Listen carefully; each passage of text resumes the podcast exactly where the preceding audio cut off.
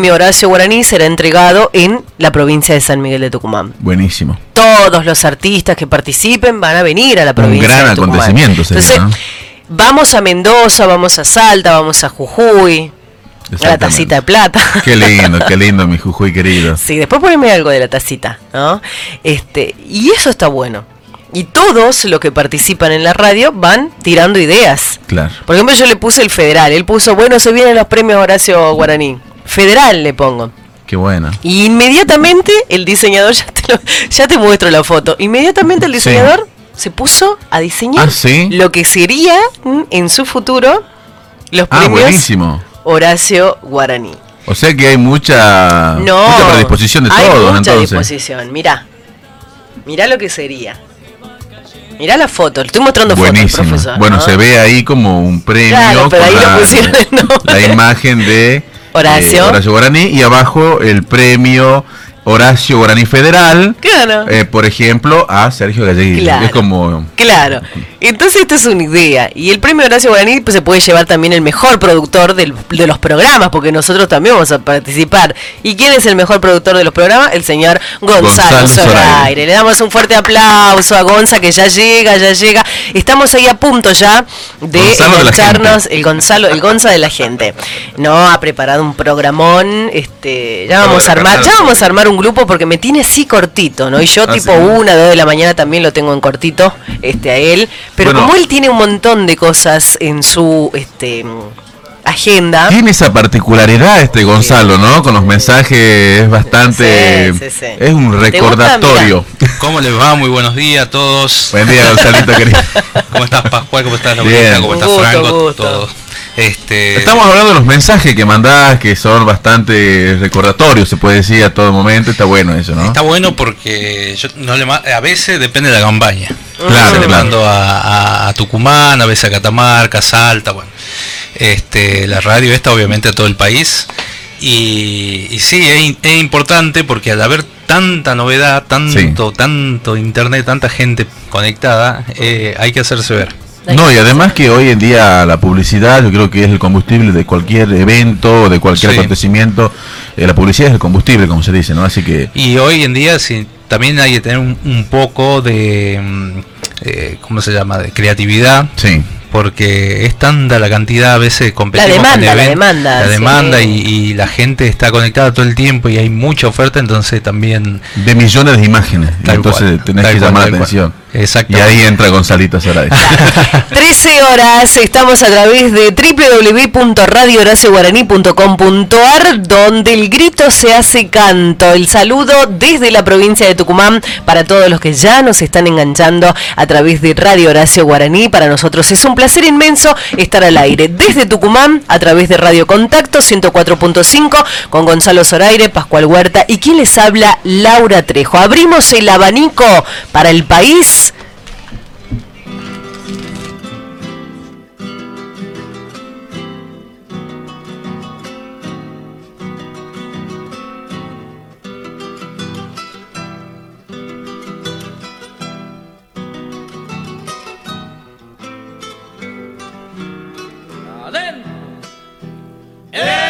Cumbres y nieves estás, luciendo debajo cielo azul.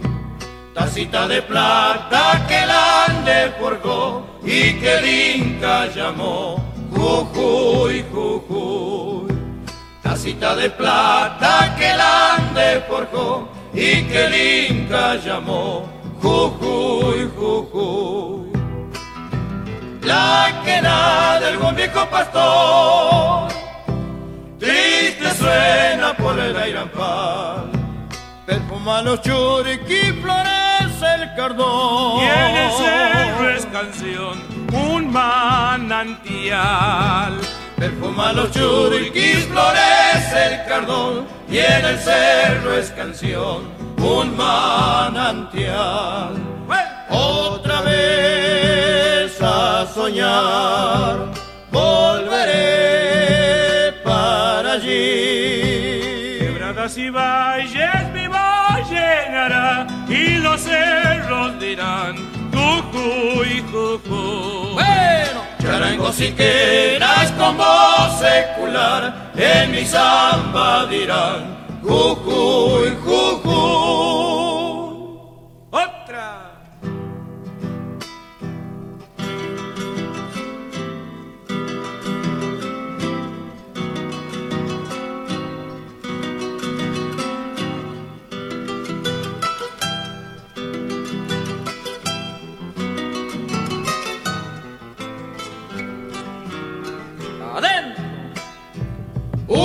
Una pena el viento se llevó por la puna inmensa soledad. Lloró la montaña su eterno dolor y en el aire que brotó este cantar. Lloró la montaña su eterno dolor y en el aire que brotó este cantar. Canta el colla con mi viva voz, rudo y bello sentir mineral. Agretes bagualas sin copla de amor. Que en las piedras dejó el carnaval. Agretes bagualas sin copla de amor. Que en las piedras dejó el carnaval. Otra. Otra vez. Cinco minutos de las 13. Bienvenidos a todos los que nos están acompañando allí en cada una de su, en cada uno de sus hogares. Nosotros desde Tucumán, desde el Jardín de la República, desde la cuna de la Independencia, estamos transmitiendo en vivo por y para ustedes a través de Radio Horacio Guaraní, www.radiohoracioguaraní.com.ar y a través de Radio Contacto 104.5. El saludo para todos mis compañeros que est- recién estuvo Sergio Castro con su excelente programa y nosotros ya damos la continuidad. Profesor Pascual Sí, Huerta. bueno, eh, un saludo para todo, todo el país, muchísimas gracias por estar del otro lado. Eh, Laurita, Gonzalo, muy buenos Estamos días. recibiendo mensajes ya. Sí, vos sabés que eh, Háblame bien tucumano, porque Bueno. viste que... para que nos distingan del resto del país. Claro. Que, que hace como anda, como... Que sí, así, que así. que así. Como el cosito del comue, algo así. Somos medio... Medio gaucho, pero bueno, es nuestro distintivo, ¿no?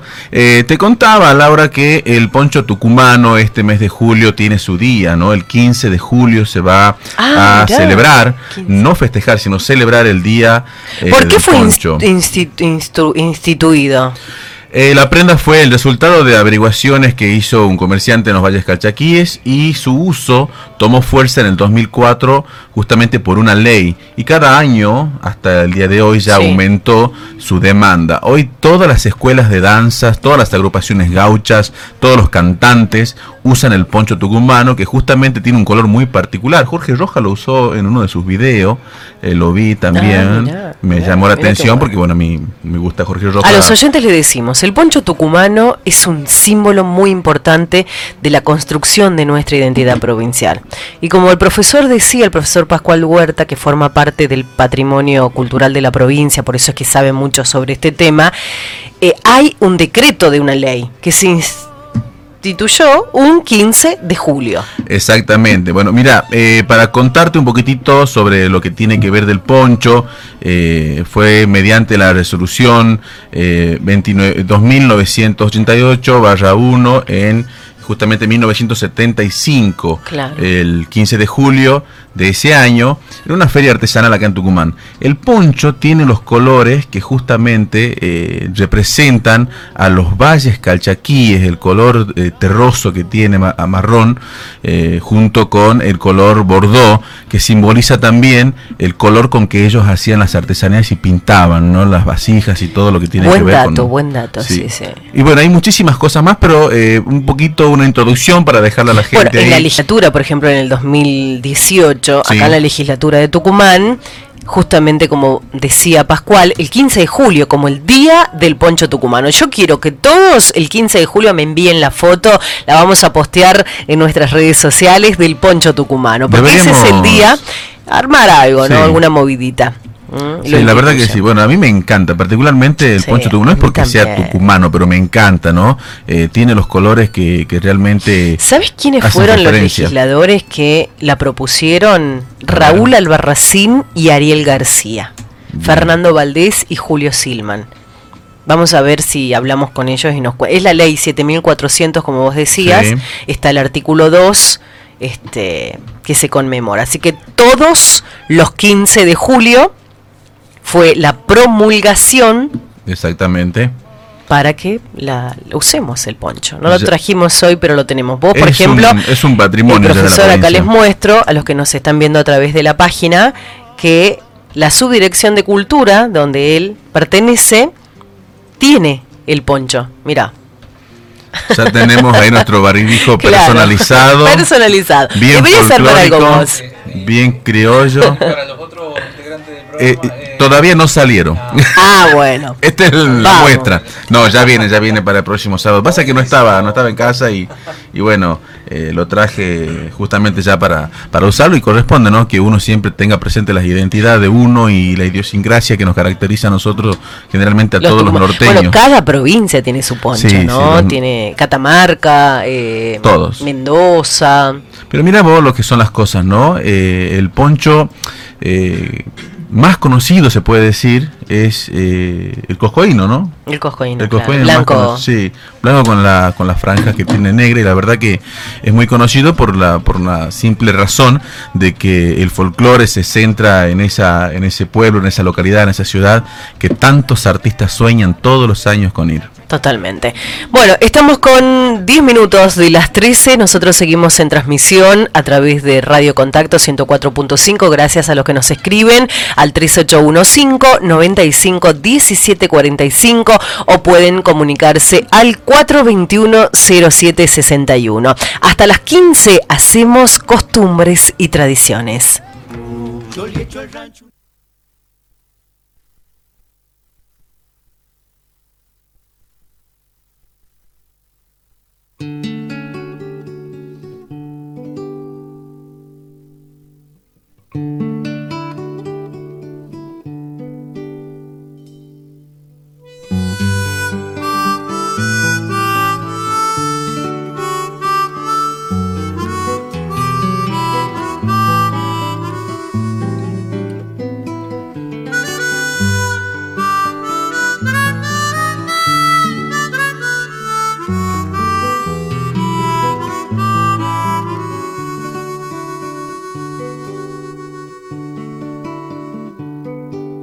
a los cerros tucumanos.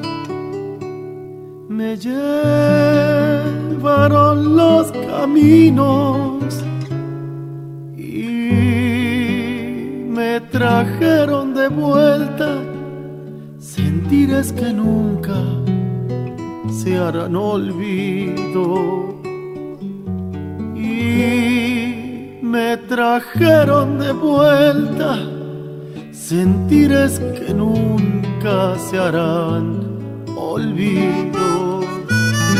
Un grillo feliz llena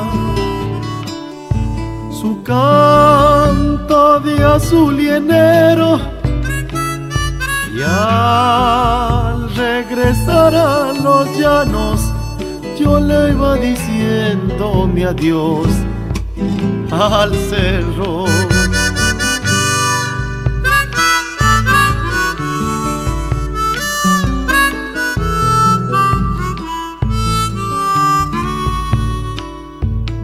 Como ese grillo del campo que solitario cantaba. Y así perdido en la noche también era un grillo vida y mi samba. Y así perdido en la noche se va mi samba palo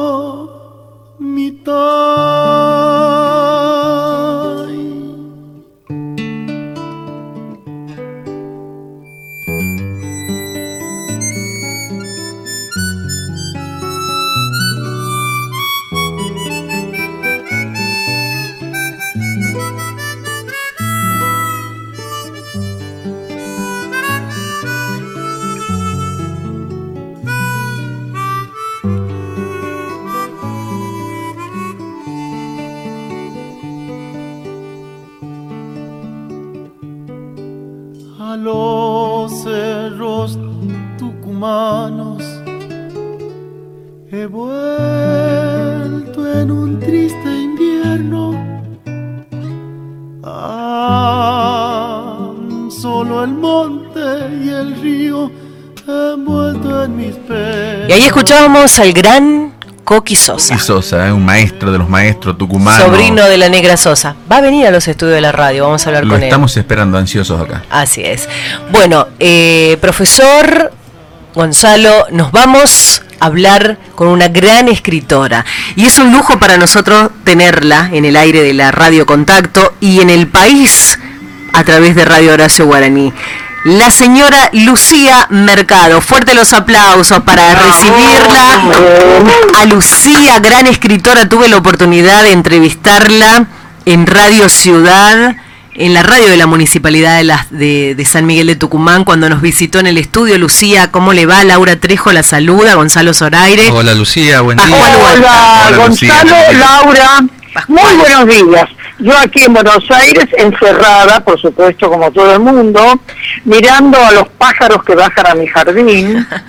Y bueno, no me queda otra cosa. Claro, radicada hace muchos años en Buenos Aires, Lucía es tucumana, monteriza, Sí, sí, sí, sí, sí, sí. De Santa Lucía. de soy, Santa ojo, ¿eh? Lucía. Bueno, La gente de Santa Lucía, si llegan a escuchar Sí. eh, que yo digo, yo algunas veces como para situar, sí. digo departamento de Monteros y queda la palabra Montero y cuando voy al pueblo me mata, no me quieren matar. Claro, bueno, yo soy Porque de... no. Claro, yo soy de. Garmendia, departamento Claro. de Ruyacu. ¿Quién sabe en general? Digo, ¿dónde es Garmendia? ¿Dónde que entonces vos te- Claro. No, pero uno tiene que decir Garmendia cerca de Boruyacu claro. y te salvas. Claro, totalmente. Tengo la No, yo también particularidad. digo Santa Lucía, que queda cerca de Monteros, cerca de la Sierra, y principalmente Santa Lucía, que es quizás más importante, está en el camino hasta Firel Valle. Es el último pueblo antes de subir a la montaña. Así es. tengo la. Hola Lucía, ¿cómo estás? Gonzalo Sí, te sí, saluda. sí, ¿qué tal Gonzalo? ¿Cómo te va? Eh, tengo Muchas la gracias por este llamado. Sí. Tengo la particularidad de haberla conocido. eh, una vez eh, este, nos nominaban acá los jóvenes emprendedores eh, a través de la CAME. Ajá. Y bueno, Lucía me fue a acompañar ahí en el Senado de la Nación, muy agradecido de saber. Y bueno, entablamos una amistad. relación. Después conocí la casa en Buenos Aires y la verdad que te sentías en Tucumán, porque ha llevado la Pacho, ha Ah, plantado bueno. en el jardín caña de azúcar, entonces entrás y Ah, es un bueno. pedazo de Tucumán ahí en Buenos Claro, Aires. Qué lindo, supuesto. qué lindo. Bueno, una Tengo gran- una planta, tengo una planta de arrayán también, ojo. Ah, que ahora en noviembre, la- sí, arrayán, frutitas chiquitas. Y en esa época los tucumanos, amigos míos de por acá, Sí. me decían, che, Lucía, ¿están madurando los arrayanes? Y sí o no, ma. Claro. Y bueno, eso sí. Y Lucía, sabés que nosotros hemos este, arrancado mm, hace tres ediciones ya con este programa de costumbres y tradiciones. Desde Tucumán nos mostramos y mostramos a toda la cultura y la tradición que tenemos aquí en el norte, porque estamos en vivo ahora por Radio Horacio Guaraní, nada más y nada menos. sí. Sí, está escuchando el país entero, cada provincia, y eso es lo importante, ¿no? Por supuesto, sí, sí. Uh, tu trabajo eh, más destacado y que más eh, es este el gallo negro, o sea, eh, se, ha, se ha popularizado tanto acá en la provincia, bueno, y en el país, este esta obra maravillosa y bueno, y también, bueno, tenés El un Ingenio montón. Santa Lucía. Yo tengo el libro El Ingenio Santa Lucía porque en su momento cuando este, Lucía fue a la radio nos regaló junto a Arturo Díaz este libro. Sí, Eh, yo tengo, bueno, varios libros, ¿no? Incluido uno de Historia del Folclore de Tucumán, que es un libro para mí muy importante, único en- casi en el NOA, porque ninguna provincia ha hecho un estudio más o menos completo sobre todo el inicio de la música nativa en cada provincia. Y nosotros, y bueno, yo lo hice ahí, eh, José María Montini estuvo también agregando sus cositas ahí, y bueno, y mucha, muchísima gente.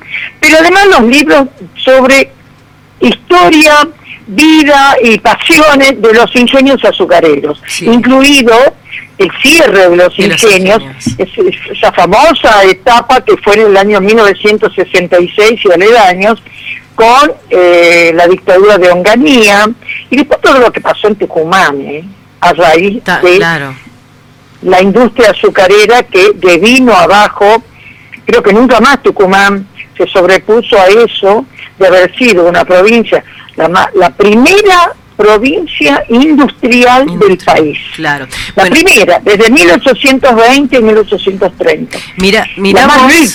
Lucía, hoy se cumplen Sí. 48 años de, de la municipalidde de Banda del Río Salí y dentro Ah. de, de- de eso re- relacionado, Sí, cuántos ingenios, ¿no? Allí. Pero terrible, much- muchísimo. Hay hoy en esta Cruz Alta que dentro, en el año 24 va a cumplir 200 años de vida. El bicentenario es el primer ingenio que, empe- eh, industrial que empezó a funcionar en funcionar. Tucumán. Claro, claro. El primero, 1824. Este, y es el que sigue aún hoy, porque muchos cerraron de ahí, ¿no? Sí, este, sí. varios por lo menos. Pero este, después está el ingenio Concepción, están otros ingenios ahí. Claro, las T. Pero es una zona muy buena. Sí, sí, sí. Bueno, ¿cómo estás vos, Lucía? No, eh, sí es por, yo estoy, gracias a Dios, estoy muy bien, muy bien de salud, pero estoy bastante triste ya últimamente porque no, ya son varios meses que no puedo eh, viajar, no puedo salir, una persona tan, eh, no callejera, porque yo no soy de andar acá en la ciudad o en Buenos Aires, estoy mucho acá en mi casa, que es donde realmente hago mi trabajo de investigación y de escritura. Sí. Pero sí soy de viajar, o acá en la, a Tucumán, o a las provincias, o al exterior. Y sin embargo yo no puedo salir ahora desde marzo, Claro. eh, que nos quedamos todos acá. Y vos tenés que Y eso cuidarte me mucho. puso muy triste, pero bueno, es así, Claro. lo que nos toca, ¿no? ¿Sabés con quién estoy en el estudio de la radio? Que, que seguramente este, te va a traer mucha alegría.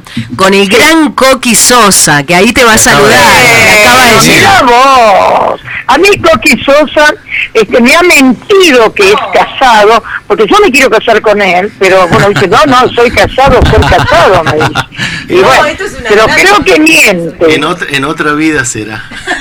Bueno, Mira, a mí, me- a mí culpa tuya, eh, amiga querida, me van a, me van a, No, van a sacar no. la religión porque la reencarnación no existe, ese, pero con usted, bueno, podemos ser de excepción. No, vos decís que. Ah, Laura también. Tenés ot- otras también este, candidatas. ¿eh? No, por favor. Yo tengo- ya estoy viejo, yo ya, ya 54 No, no, años pero- ya estoy. ya estoy. Bien, hola Coqui, ¿cómo andás? Pero muy bien, Este, muy bien, contento de escucharte, de estar acá en- con los amigos que compartimos todo esto tan lindo que lo nuestro, no solo la música, el, el ser No, no, la testarudo por- investigación y la historia, sí. Claro, hay que ser testarudo ahora.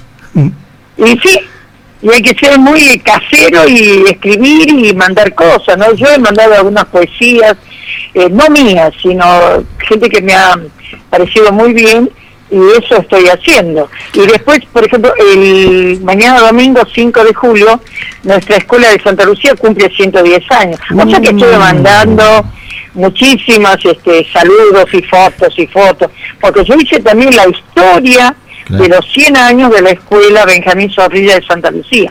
Claro. Tengo ahí 100 fotos y tengo Claro, desde que se creó la escuela hasta los 100 años, ¿no? El 2010. totalmente. Todo eso. Todo lo de Santa Lucía, yo tengo cuatro libros y además, bueno, de otras poblaciones aledañas, ¿no? Totalmente. Y este tiempo estuviste escribiendo sobre las epidemias que hubo en aquellas épocas, eh, has mandado Ah, sí, artículos, sí, he leído sí, sí. cosas muy interesantes que vienen, Sí, sí, sí, sí, sí. Que sirven de autoayuda No, para, para este momento, que quizás comparado No, con eso... más que todo, porque de la Gaceta me pidieron. Entonces yo lo que he hecho fue cuando en abril dice, no, porque vamos a estar 20 días encerrados. Bah, no sabíamos, no nos imaginábamos que iba a ser por ahí hasta agosto, porque esto seguro que sigue hasta agosto. Este, cinco o seis meses metidos adentro o no sé hasta cuándo. Y yo empecé a hablar sobre, mm, desde que yo nací en los años 40, que nosotros, eh, eh, mi generación ha nacido en plena epidemia o ya era eh, una enfermedad de, mucha historia, como fue la tuberculosis. Pero en los años 50 tuvimos la polio, que agarró justo a mi generación, con muchos amigos míos que quedaron todos vengos, son sillas de ruedas.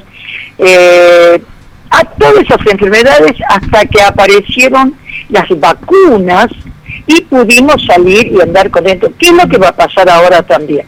Entonces, en esa época, sin radio, sin televisión, los médicos de cada pueblo recomendaban a la señora, mire, la, eh, bañelo al chico, la que no se junte con uno que está enfermo, que no salga a la calle. Pero nosotros salíamos y andábamos y yo tenía vecinos con polio.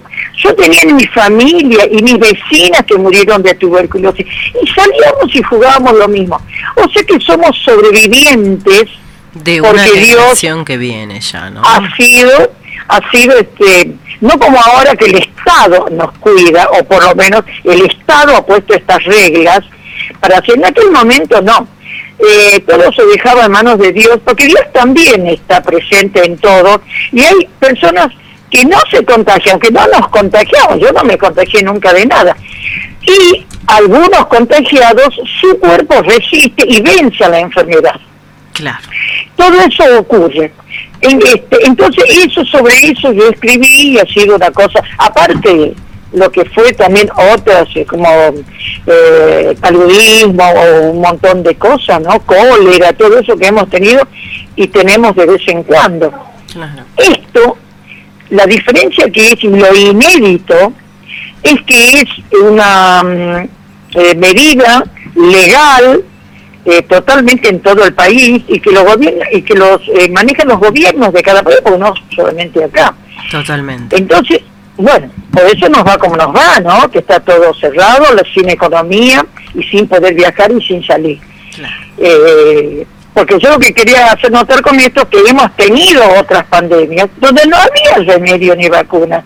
Y bueno, entonces para evitar eso es lo que hacemos para bien o para mal, no sé, cuando pase el tiempo lo vamos a saber. Totalmente, Lucía. Hay un fragmento del libro El Trovador de Lucía Mercado que lo recomiendo y bueno, a todo el mundo le cuento, hay un amigo en Buenos Aires que también lo tiene, este donde pintás a Leda Valladares de una manera espectacular, que te enamorás de su obra, eh, es lo que más me gustó de la parte de, este libro y bueno, entre otras cosas más, este y ya, ya cuántos años tiene el libro este, Lucía? En el año 15, cinco años. O sea, eh, se, eh, se, publicó en, mil, eh, en el 2015. Yo de Elena Valladares he llegado a ella criticando, criticándola a ella, que enseñaba y que hacía cantar este vaguadas sacándonos ahí. Y al final me convertí yo era una alumna de ella con un conjunto, pero estoy hablando de 50 chicas, estoy hablando hace 20 años o 30 años, eh, ya va a ser 30 años.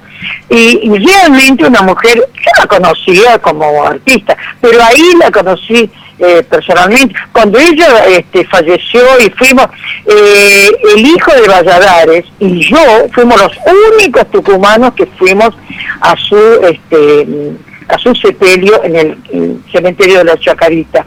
Eh, nadie más se había acercado, hace, no sé, ocho años, no sé cuándo fue. Y yo me hice ahí muy amiga de ella, este, una mujer maravillosa, que sabía muchísimo de historia, de, de, tradiciones sobre Tucumán y sobre el norte. Ojo, sabía de todo el, el mundo fue una filósofa, fue muy amiga de Marielena Walsh, otra sabia, y entonces han sido tipas que han sabido este, eh, ellas eh, sobreponerse a todo lo que sea eh, la cuestión provinciana y se convirtieron realmente en referentes mundiales, ¿no? Marielena Walsh y la Valladares, una referente en todo el país de nuestra música nativa. Sí escribió mucho, ¿eh? Sí. Escribió mucho y, ojalá... Tucumán tiene eso, ¿no? Tiene mucha cultura, mucha historia, que vos lo hayas plasmado en tus libros, nosotros súper agradecidos y que tus libros recorran el país, el mundo, eso también habla bien. Yo tengo dos libros que han recorrido y se están en el país. Uno es Gallo Negro, como libro eh, referente a una vida cotidiana de un pueblo chico de un ingenio azucarero en Tucumán, que eso ya se terminó, no existen los pueblos privados, que eran que tenían un dueño que era la compañía azucarera y había un no había policía, no había nada, únicamente la disciplina de esa compañía que era la dueña. Ya no existe, ni existirá nunca más. Entonces eso está muy bien ahí y contado desde la vida de la gente, con, con mucho humor y criticando lo que yo eh, hablo como la gran injusticia que hubo en los ingenios azucareros, que fue la desigualdad que no se trata ni de dinero ni de comida, porque la gente estaba chocha de la vida, en general, los obreros y los peones, porque tenían una quincena asegurada y un plato de guiso asegurado. Y sábado y domingo, riña de gallo, tabas y chupi y morti. Entonces, eh, no se quejaban. Ahora sí, los hijos de los peones y obreros, los hijos de peones no iban a la escuela. Se crecían un poquito e iban a pelar caña. Los, los obreros únicamente el primario, mm. únicamente hacían secundario en Santa Lucía los hijos de los eh, jerárquicos o los hijos de los este, empleados administrativos. Entonces, nadie se dio cuenta y nadie reclamó nunca eso. Hasta que llegaron los años 60 en que empezamos nosotros a ir a la escuela secundaria nadie nos dijo nada y bueno, a ver, se podía ir. Y bueno, empezamos ahí y ahí nacimos en la universidad. Eh, fuimos también algunos. Lucía, ¿dónde se puede conseguir esta obra? Perdón, eh, ¿en dónde podemos conseguir estos libros, la gente que te escucha? ¿dónde Mira, eh, esos libros están en Libros Tucumanos, se llama este por internet. otro también en la librería de Oro, que es está en la calle Corrientes al 500, eh, creo que se llama Librería del eh, sí, del Oro. En Buenos Aires. Eh, y, y después en el Birla, ¿eh? Y ahora, no sé, cuando eso se termine, o no sé, en Tucumán ya se puede salir. Bueno, yo podré ir o ver de qué manera voy proveyendo los libros si se terminan, ¿eh? Sí, sí, sí, sí. Este, principalmente, además, mis libros, yo los llevo a las escuelas, ando muchísimas escuelas en toda, en toda la provincia, regalando mi libro. Decía, yo tengo el gallo negro muy importante en todo el país. Y otro libro que se hizo muy importante en todo el país fue La Base, que es la continuación del gallo negro. Porque la base empieza cuando cierra el ingenio, la matan a Hilda Guerrero de Molina, nuestra gran heroína en la defensa del cierre de los ingenios, y después llegan los guerrilleros, la guerrilla armada, y llegan los militares con el famoso Operativo Independencia. Creo que es el único libro que hay que habla con 100 testimonios de personas del pueblo, entre de, de un bando, del otro, de todo tipo. Digo que no se va a escribir, porque toda esa gente ya se está muriendo o se murió. Entonces no se puede ir a preguntarle ya a la gente porque eh, la gente no está. O, o si eh, los que saben es porque lo han leído o algo. Entonces esos dos libros sí, y tienen, eh, están como bibliografía, pero de muchísimos libros, ¿no? Claro. bueno, Lucía. Espero que eso siga así, que sean importantes. Es un placer escucharte y no va a faltar oportunidad porque para mí, este, como, como, como conductora, como periodista, me encanta aprender de las personas que saben, ¿no? Y vos sos una referente de la cultura acá en la provincia de Tucumán. Y te vamos a tener, ya que lo tenemos al contacto con Gonzalo, te vamos a tener en el aire durante todo este año, ¿no? Para ir hablando de un montón de cosas. Sí, cómo no. Bueno, y también si está ahí Coqui Sosa, en el libro de Yo cuento unas anécdotas, sí, eh, en el libro de folclore sobre Mercedes Sosa, yo la conocí cuando tenía, yo era chica, porque ella es mayor que yo, no sé si llevaba 8 años o 10 años, pero yo era eh, que te prometo, Coqui, que vamos a ir a mi prima, que es la única de esa de ese grupo que queda vivo, de un grupo de mujeres que cantaban en LB2 en, el, en ese famoso concurso, que es Almira Cruz, ah, que todavía está y canta, y canta muy bien eh, vieja, 85 años, no sé cuánto, la edad de Mercedes. Eh, y después yo la encontré acá en, en Cosquín, me encontré. Eh, bueno, también ella andaba con sus discos, eh, y ahí donde Cafrune la hizo, bueno, la hizo subir al escenario. Yo todo eso cuento en el libro, esas. Y después acá, yo era eh, jefa del laboratorio de una señora muy amiga de ella, eh, que también ella ya estaba casada con, eh, bueno, el segundo marido. Con Macitelli. Bueno, sí, entonces esas cosas cuento ahí Sí. de Mercedes, ¿no? Que fue una, una de las personas que no por que no por nada, que yo le digo a todas las chicas cantoras, no es que se hizo famosa porque era ni linda, ni cantaba lindo, ni nada, era muy disciplinada, creo que hasta que murió estudiaba canto, Sí. se cuidaba todos los detalles, su corte de pelo, su ropa, todo, porque un artista para llegar y mantenerse en el público tiene que estar toda la vida así. No puede ir, que yo veo algunos con zapatillas y con jeans, los he visto en Cosquín, este, y además cantan porque la tía o, o no sé, o la vecina le dicho que canta lindo y nunca fueron a un profesor de canto. Entonces yo creo que eso es interesante y eso es lo que yo pongo de Mercedes en remarcar ahí que ha sido una mujer que ha cuidado muchísimo su, su, su canto, su vida y su profesión. ¿eh? Por algo, Mercedes Sosa es la, la persona argentina más famosa del mundo. Porque Gardel también lo es, pero Sí. nació no sé dónde. Ah, claro. Bien, bien por la Lucía, Lucía. Lucía, una cosita nada más decirle, Lucía, eh, Sí. no- esto no es para tirarte flores porque yo la quiero Sí. mucho, Lucía, somos amigos, pero necesita, me parece, Lucía, todavía hay que reivindicarla y darle más importancia este, acá en Tucumán y en el país, porque ¿qué es lo que puede molestar? Lucía tiene esto que es tan frontal, te dice las, Mm. Las cosas cosas, de frente, de frente, sí. como debe ser, y hay gente que no le gusta que le digan eso, entonces celebro que, que Lucía pueda estar, vamos a trabajar, yo voy a hacer que yo voy ahí también en, eh, ocupa- ocupando espacios, pero no ocupando por ocuparlos, y que este trabajo que vos estás haciendo, Lucía, ya ahí en la UTN, que estoy de director de cultura, este, quiero que lo que hagamos una planificación para que podamos, para que la gente aprenda. Y yo aprendí mucho Sí, sí.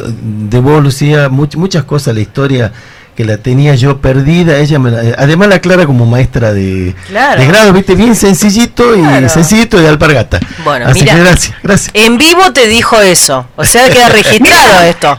Yo cualquier cantor o cantora que se acerca a mí, que yo veo que canta más o menos bien, ¿no? Que no desafina principalmente. Mercedes Sosa Y si no te lo dice, ya me he dicho un día. ha sido estricta en, la- en el desafinado. Puede cantar alto, bajo, no sé cómo, pero si desafinado creo que ni la miraba. Yo Claro. también no le llevo la punta. Pero si aún con eso, si anda bien, yo puedo ayudar, profesor de canto. O que gaste en eso, o lo mando a alguno, ayudo yo y le pago. Pero si no lleva y que lo lleve bien. Si no, ni lo miro, porque no hay que perder tiempo en gente que no estudia y que no se prepara. No solamente para eso, yo soy química aparte y he trabajado de eso y he ganado dinero. Porque vivía estudiando, es como los médicos. Un buen médico vive estudiando y mirando eh, cosas nuevas de su enfermedad, de su profesión. Yo como química se- seguí, tengo toda mi biblioteca de libros de química, bueno, que la acabo de llevar al- a la Escuela Técnica de Santa Lucía, ¿no? De regalo. Sí. Este, porque la química uno también tiene que... Y en el canto lo mismo, y, y en el teatro lo mismo. Entonces yo le digo a todos, hay que estudiar y prepararse, y además no, no, no andar así, tirando la voz y la vida. ¿eh? Totalmente. Lucía, muchísimas gracias por estos minutos. Gracias, te mandamos besos de Tucumán.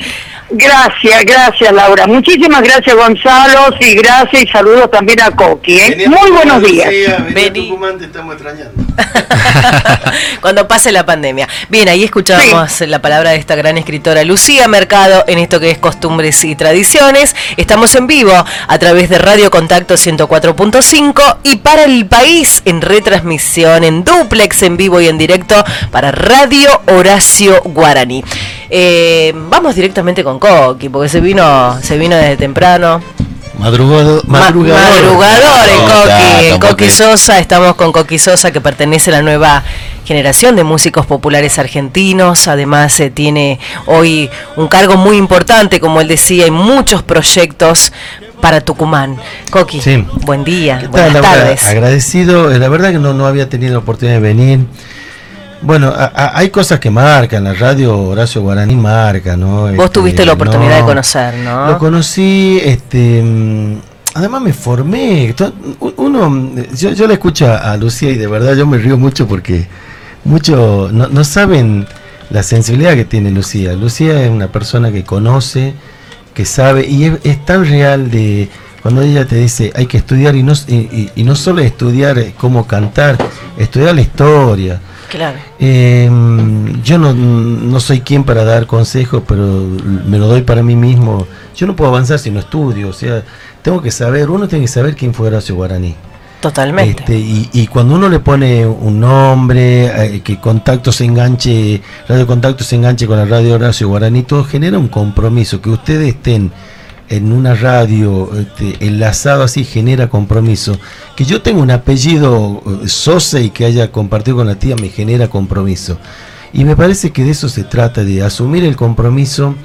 Yo veo que en estos tiempos están, por supuesto, todos medio desorientados, qué va a pasar, y los veo muchos que están esperando que abran más o menos la jaula.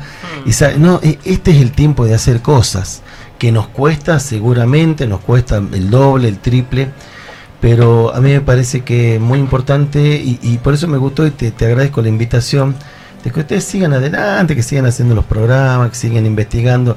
Ni me imaginaba que iba a estar mi, mi amiga Ah, Lucía, que la escuchemos Lucía, empecemos a mirar para atrás, porque lo, mucho de lo que nos pasa ahora nos pasa porque no miramos para atrás. Eh, yo escucho que dicen, no veo la hora de volver a la normalidad. ¿Cuál normalidad? Sí, la verdad que la, nueva normalidad. la- la nueva normalidad la tenemos que construir Y tenemos que nosotros aprender ahora. a convivir, ¿no? clave que no la estrategia. Pero claro, pero la estrategia se hace antes, no, no en el momento. Hoy, por eso te decía, está bárbara la palabra estrategia, la planificación, pensar. Este, tenemos que, mira, hay una frase de la tía Mercedes que yo la vengo usando mucho estos días acerca de la cultura, de la importancia de la cultura. Yo hablé muchas veces de la cultura, quizá en otras épocas donde el folclore parecía eh, que te estaban vendiendo vasitos de Coca-Cola, Sí. o de- este, era un producto, yo le decía, ojo, que el folclore es mucho más profundo, el folclore va por otro lado, no va en revolear, saltar, pegar, eh, vestirse, es lo que dice eh, Lucía, es formarse, es conocer, cuando uno sube a un escenario, viene un programa de radio, tiene que venir con un conocimiento, si no Laura me pregunta algo y yo Claro. quedo, eh, quedo descolocado, o sea, Yo creo que lo que apuntas vos, Coqui, y disculpa que te sí, interrumpa, sí, sí.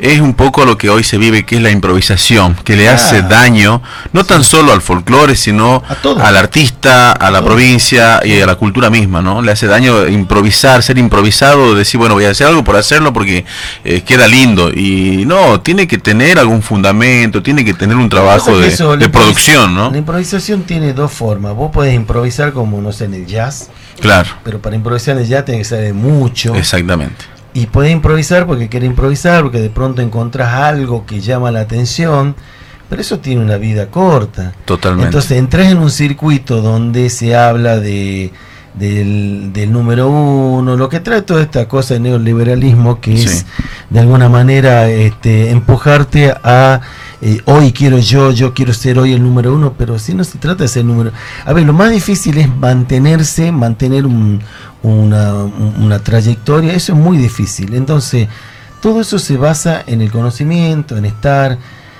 En la entrega total, también ¿no? entender que esto es un show, por supuesto que es un show, que uno tiene que brindar el show a la gente, va, quiere cantar, la gente quiere cantar. Ahora ya no, la gente no solo quiere escuchar, quiere cantar. Vos Claro. te vas a las peñas, quieren cantar, te piden un espacio que corramos la mesa, la silla, quieren bailar. Claro. Está bárbaro, son Sí. otros tiempos, pero lo que no debe cambiar nunca es conocer que eh, de dónde venimos y, y hacia dónde vamos. Pero hacia dónde vamos vamos a saber de dónde venimos. Totalmente. Estamos en un tiempo clave. Yo veo, yo estoy produciendo muchísimo. Me toca un momento muy lindo de mi vida, de, de que me hayan dado responsabilidad, de que en definitiva yo creí haberme preparado siempre para ser cantante y sin darme cuenta eh, fui haciendo también en paralelo una, Gestión. una vida de gestión cultural porque toda la vida, como Gonzalo, Sí. como todos nosotros, aprendimos a cómo se hace un disco, cómo se hace la tapa de un disco. co- O sea, yo toda esa experiencia la sé y otras cosas que uno fue adquiriendo. Entonces, hoy en Tucumán tengo responsabilidades que son muy importantes. Ser director de cultura de la Universidad Tecnológica es algo realmente muy, mu- es una responsabilidad muy grande porque además esa dirección de cultura se abrió ahora y, me- y- y el decano me dijo, Coqui, la abro para que vos la, vos la- la dirijas, para que es, una experiencia nueva que, a ver, no es que yo me ponga presión, pero si yo no la hago funcionar bien y, y capaz que empieza a quedar duda, pucha, entonces Claro. es, hay que La hacer bien las responsabilidad es tuya totalmente. y para sí, que todo sí, en realidad es mía arrancar, pero es de todo, porque yo, lo, así como le digo a, a Lucía, le digo a Gonzalo, a Laura, te digo a vos, vengan, este, este, este es el momento de sumar, yo no soy alguien que no... Después estoy en la Escuela de Arte Popular de Montero, después soy embajador de la marca Tucumán.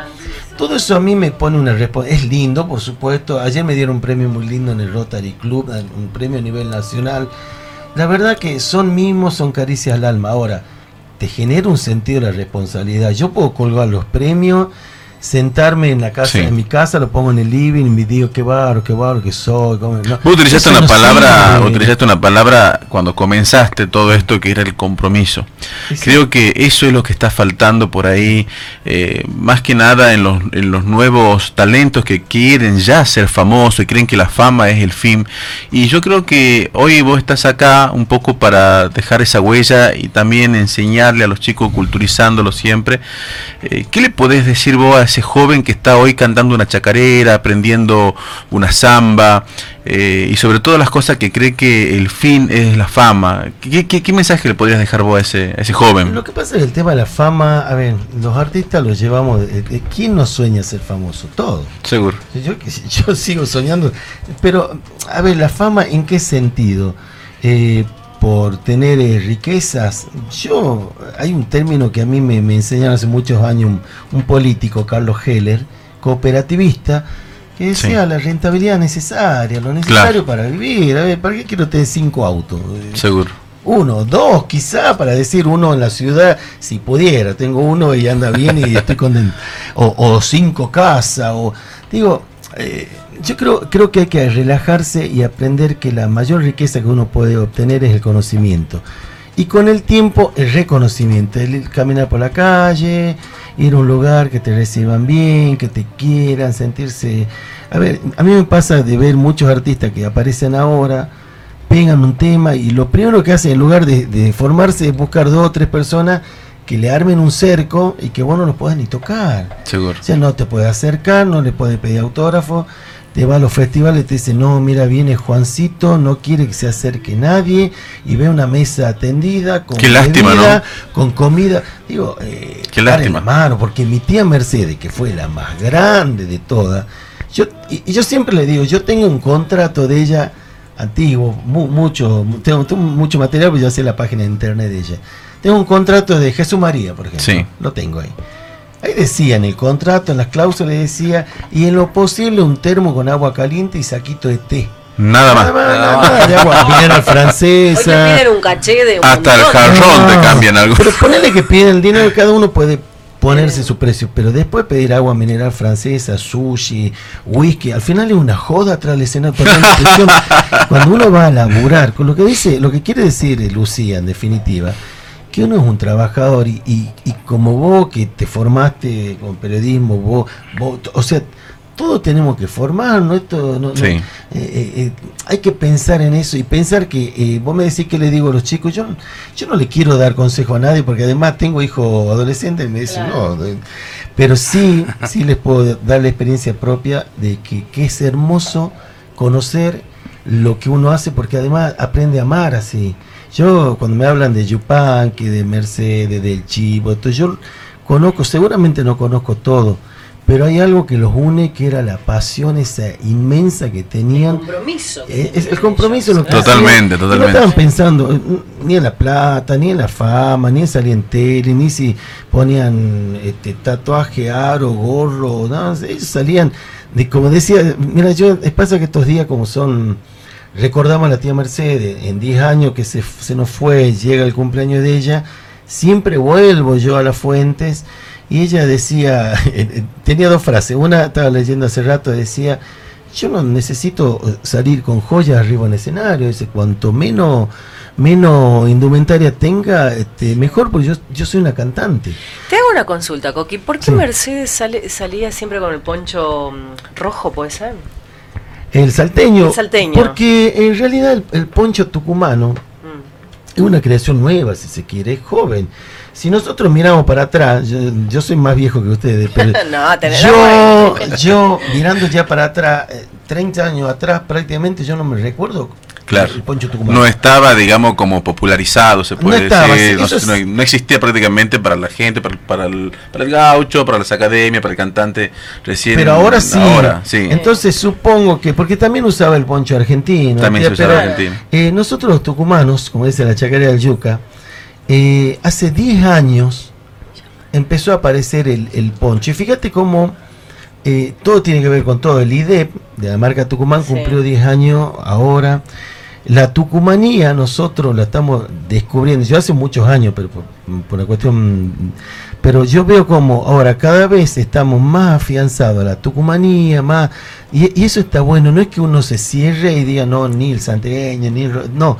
nosotros ver lo nuestro, y eso es todo un proceso, pero igual te digo, los tucumanos todavía nos peleamos con eso, porque hay, eh, es, que, es que es tema largo, no los quiero Sí. aburrir.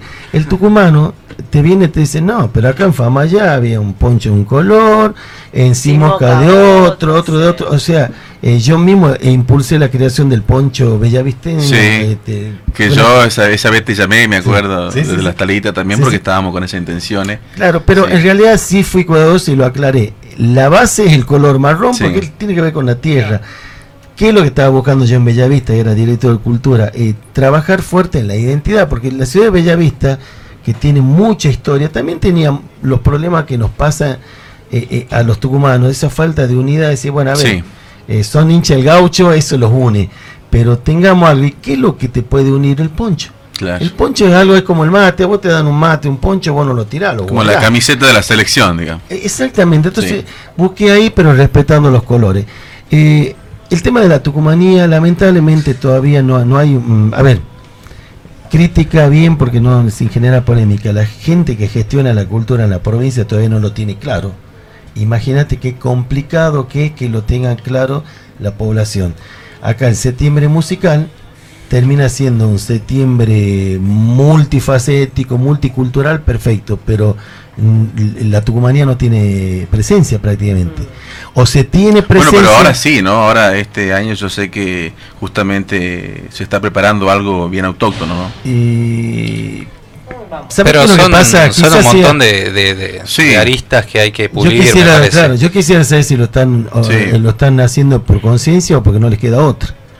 No, por la que circunstancia. justamente cambió ahora la, la Eh, presidencia, cambió la ideología y bueno, yo creo que también tiene que ver con un proceso, como decías vos, ¿no? Yo no tengo la mejor relación con, con Mauricio Guzmán, con Martín, con Rubén, con todo, pero tengo la obligación también de plantear cosas justamente por mi función y por, por de alguna manera eh, mi trayectoria, que, que te- te- eh, a ver, tenemos que escuchar, no nos tenemos que enojar. Claro, Esto, totalmente. esto lleva un tiempo. El Consejo Provincial de Cultura, que se reactivó hace dos meses, eh, tiene que funcionar a pleno y permanentemente. Sí.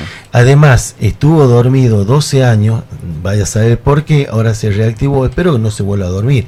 ¿Por qué? Porque el Consejo Provincial de Cultura es fundamental porque escuchás las voces de, un- de cada municipalidad, de cada región. Mm. Vuelvo a Tucumán, el Tucumán chiquitito, pero inmenso, Sí. grande, Con muchas donde tenés distintos ponchos, distintas formas de hacer la empanada. Vos te vas a Sí. Tranca, la empanada tiene pasa de uva. Sí. En el sur, no, digo, los tucumanos somos aceitunas complejos. también le Sí, sí, ponen. sí, sí. Digo, eh, entonces, y ya les corto ahí para no hacer larga. Eh, eh, yo creo que tenemos que aprender a escucharnos, no enojarnos, porque el enojo que te lleva a enfrentarte, eh, olvidarte y personalizar. Nosotros, yo, yo no tengo problema con nadie, sí tengo, puedo llegar a generarme un problema con el que eh, niegue el valor de la cultura. Claro. Pero de última, pierde él. Totalmente, totalmente.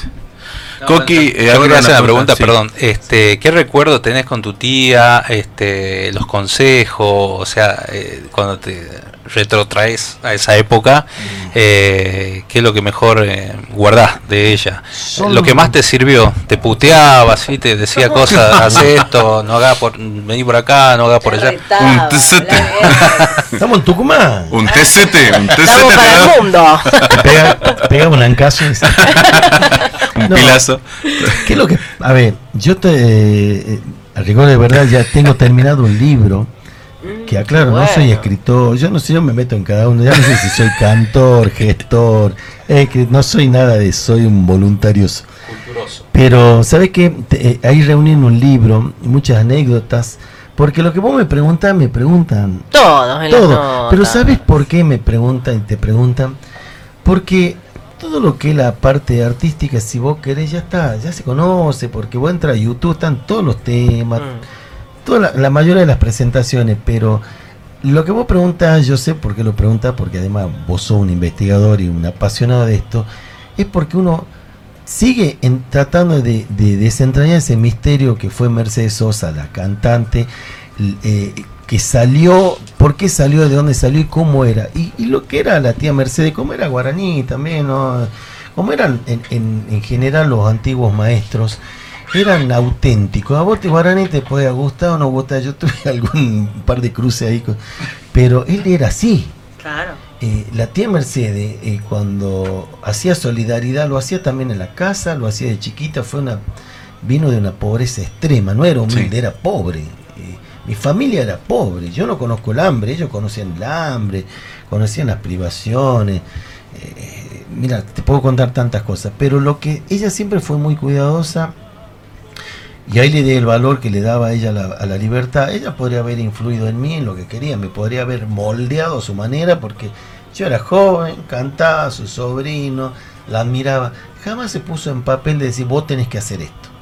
Te ¿Qué daba la me daba el ejemplo. Se daba la libertad. Me daba el ejemplo. Claro. Me daba el ejemplo. Entonces, eh, muy pocas veces, dos veces en mi vida en realidad, me, me dio un consejo, pero es, es como que ya le salió del alma a ella, pero con una dulzura, con una, fue la primera vez que ella, por ejemplo, me fue a escuchar cantar, que era una peña que estaba acá atrás de los tribunales, sobre la Madrid, que no existe, era un bar que en esa época se, se armó una peña. ¿Ella te fue a ver a vos? Me fue a ver a mí año 84. Qué revolución, me imagino yo.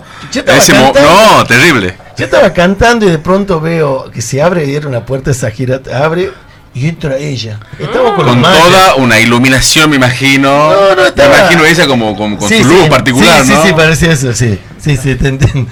Estábamos, era una noche de los mayas y Coqui Sosa, Coqui Sosa.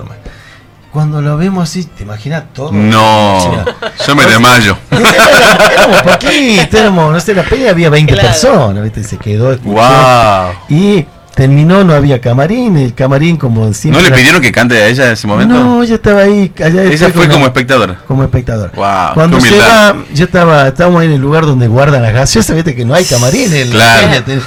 Y se acerca ella a saludarme. Y claro, yo estaba acelerado como todo y me dice, Coquito, qué lindo, había visto en el diario y yo cantaba. Claro.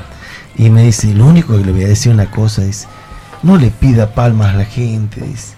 Si la gente lo va a aplaudir, Ah, mirá. la gente viene a escucharlo cantar. Dijeron que la gente solita va a cantar.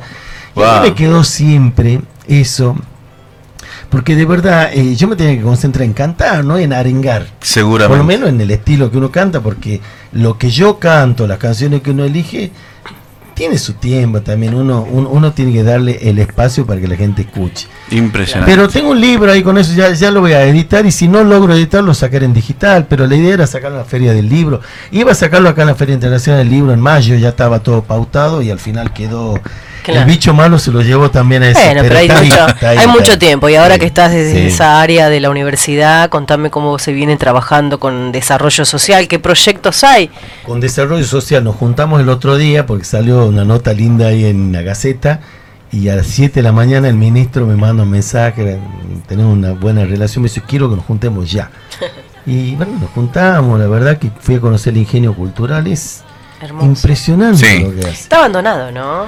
Estaba abandonado, está ahora tomado, pero ahí hay otra crítica. Me parece que ahí nos tenemos que juntar porque cuando hablamos de la cultura no podemos trabajar en paralelo. Mm. Tenemos que aprender a juntarnos, respetándonos los matices, la forma, pero la cultura es una sola. Respetando justamente el espacio de cada uno y sobre todas Pero las cosas eh, aportando, ¿no? No queriendo ser protagonista o No, más bien no, no, porque- más bien ver el objetivo, ¿no? Eso es lo importante. Yo, yo creo que acá el único protagonista es la gente. Sí, ese de- totalmente. eso de cuando va, me pasa a mí, voy al interior y veo un, voy por atrás en el camión de basura y dice gestión Juan, sí, es de la gente. Sí. No importa si el intendente. Nosotros pagamos como Eh, ciudadanos toda la... Exactamente. Quizá eso Sí. pueda molestar a algunos. ¿no? Yo creo que los, yo conozco gente muy buena en la política que hace las cosas y no la publicita nunca. No sé cómo le irá después con los votos, con la gente, Sí. pero es, es gente que después camina tranquila. Entonces, este, yo creo que eh, con Desarrollo Social estamos armando algo interesante. Con la Academia de Folclore también estamos organizando algo Para muy agosto. grande para agosto, el 22 Sí. de agosto. Eh, se creó la agrupación Mercedes Sosa, que eso está funcionando, un orgullo. Qué Qué bueno. ahora- felicidades. Eh, está lindo eso, porque no, no es un coro, es una agrupación de artistas vocacionales que además, primero está abierto a la comunidad, no es que tiene que ser de la UTN para integrar. Claro. Porque eso sí, una directiva que me dio el decano, me dijo, por favor, Coqui, sea abierto, no O sea, es que claro. presente el certificado de estudio. Claro, claro. Y lo otro es un programa que sí, que también es abierto, pero está muy apuntado a la universidad, que se llama la Universidad, el Arte y Voz. La UTN tiene 13.000 alumnos. Yo hice un sondeo así rapidísimo Sí. antes que nos agarre la pandemia. Ya habíamos este, mm, relevado 300 artistas. Chicos que van a estudiar ciencias. Estudiantes. Estudiantes van a estudiar Mirá. ciencias duras, digamos, porque la Sí. matemática, física, electrónica, pero que pintan, cantan, cuentan, bailan y, y que no se, no te van a venir a decir, "Eh, decano, yo me gustaría Claro. hacer un recital o hacer una muestra Mm. porque yo en mi intermedio de estudiar pinto. Entonces, como la UTN tiene todo eso y ya venían trabajando porque ahí está el ciclo de Sadaí, este, hace ya un, cuatro años creo que está. Este, mm, ese es un proyecto clave para nosotros, columna, porque queremos que los alumnos eh, tengan el espacio. De hecho, lo primero que vamos a hacer cuando volvamos, vamos a poner un piano en el hall de la, Ah, qué de bueno. la facultad. Como es en, eh, el que ha tenido la posibilidad de viajar, vos te vas a distintos lugares en el Estuviste mundo. en Rusia, ¿no? Estuve, no, en En- Israel. En, Israel. Vos te vas a Israel en ¿Cómo estaciones hiciste con el idioma?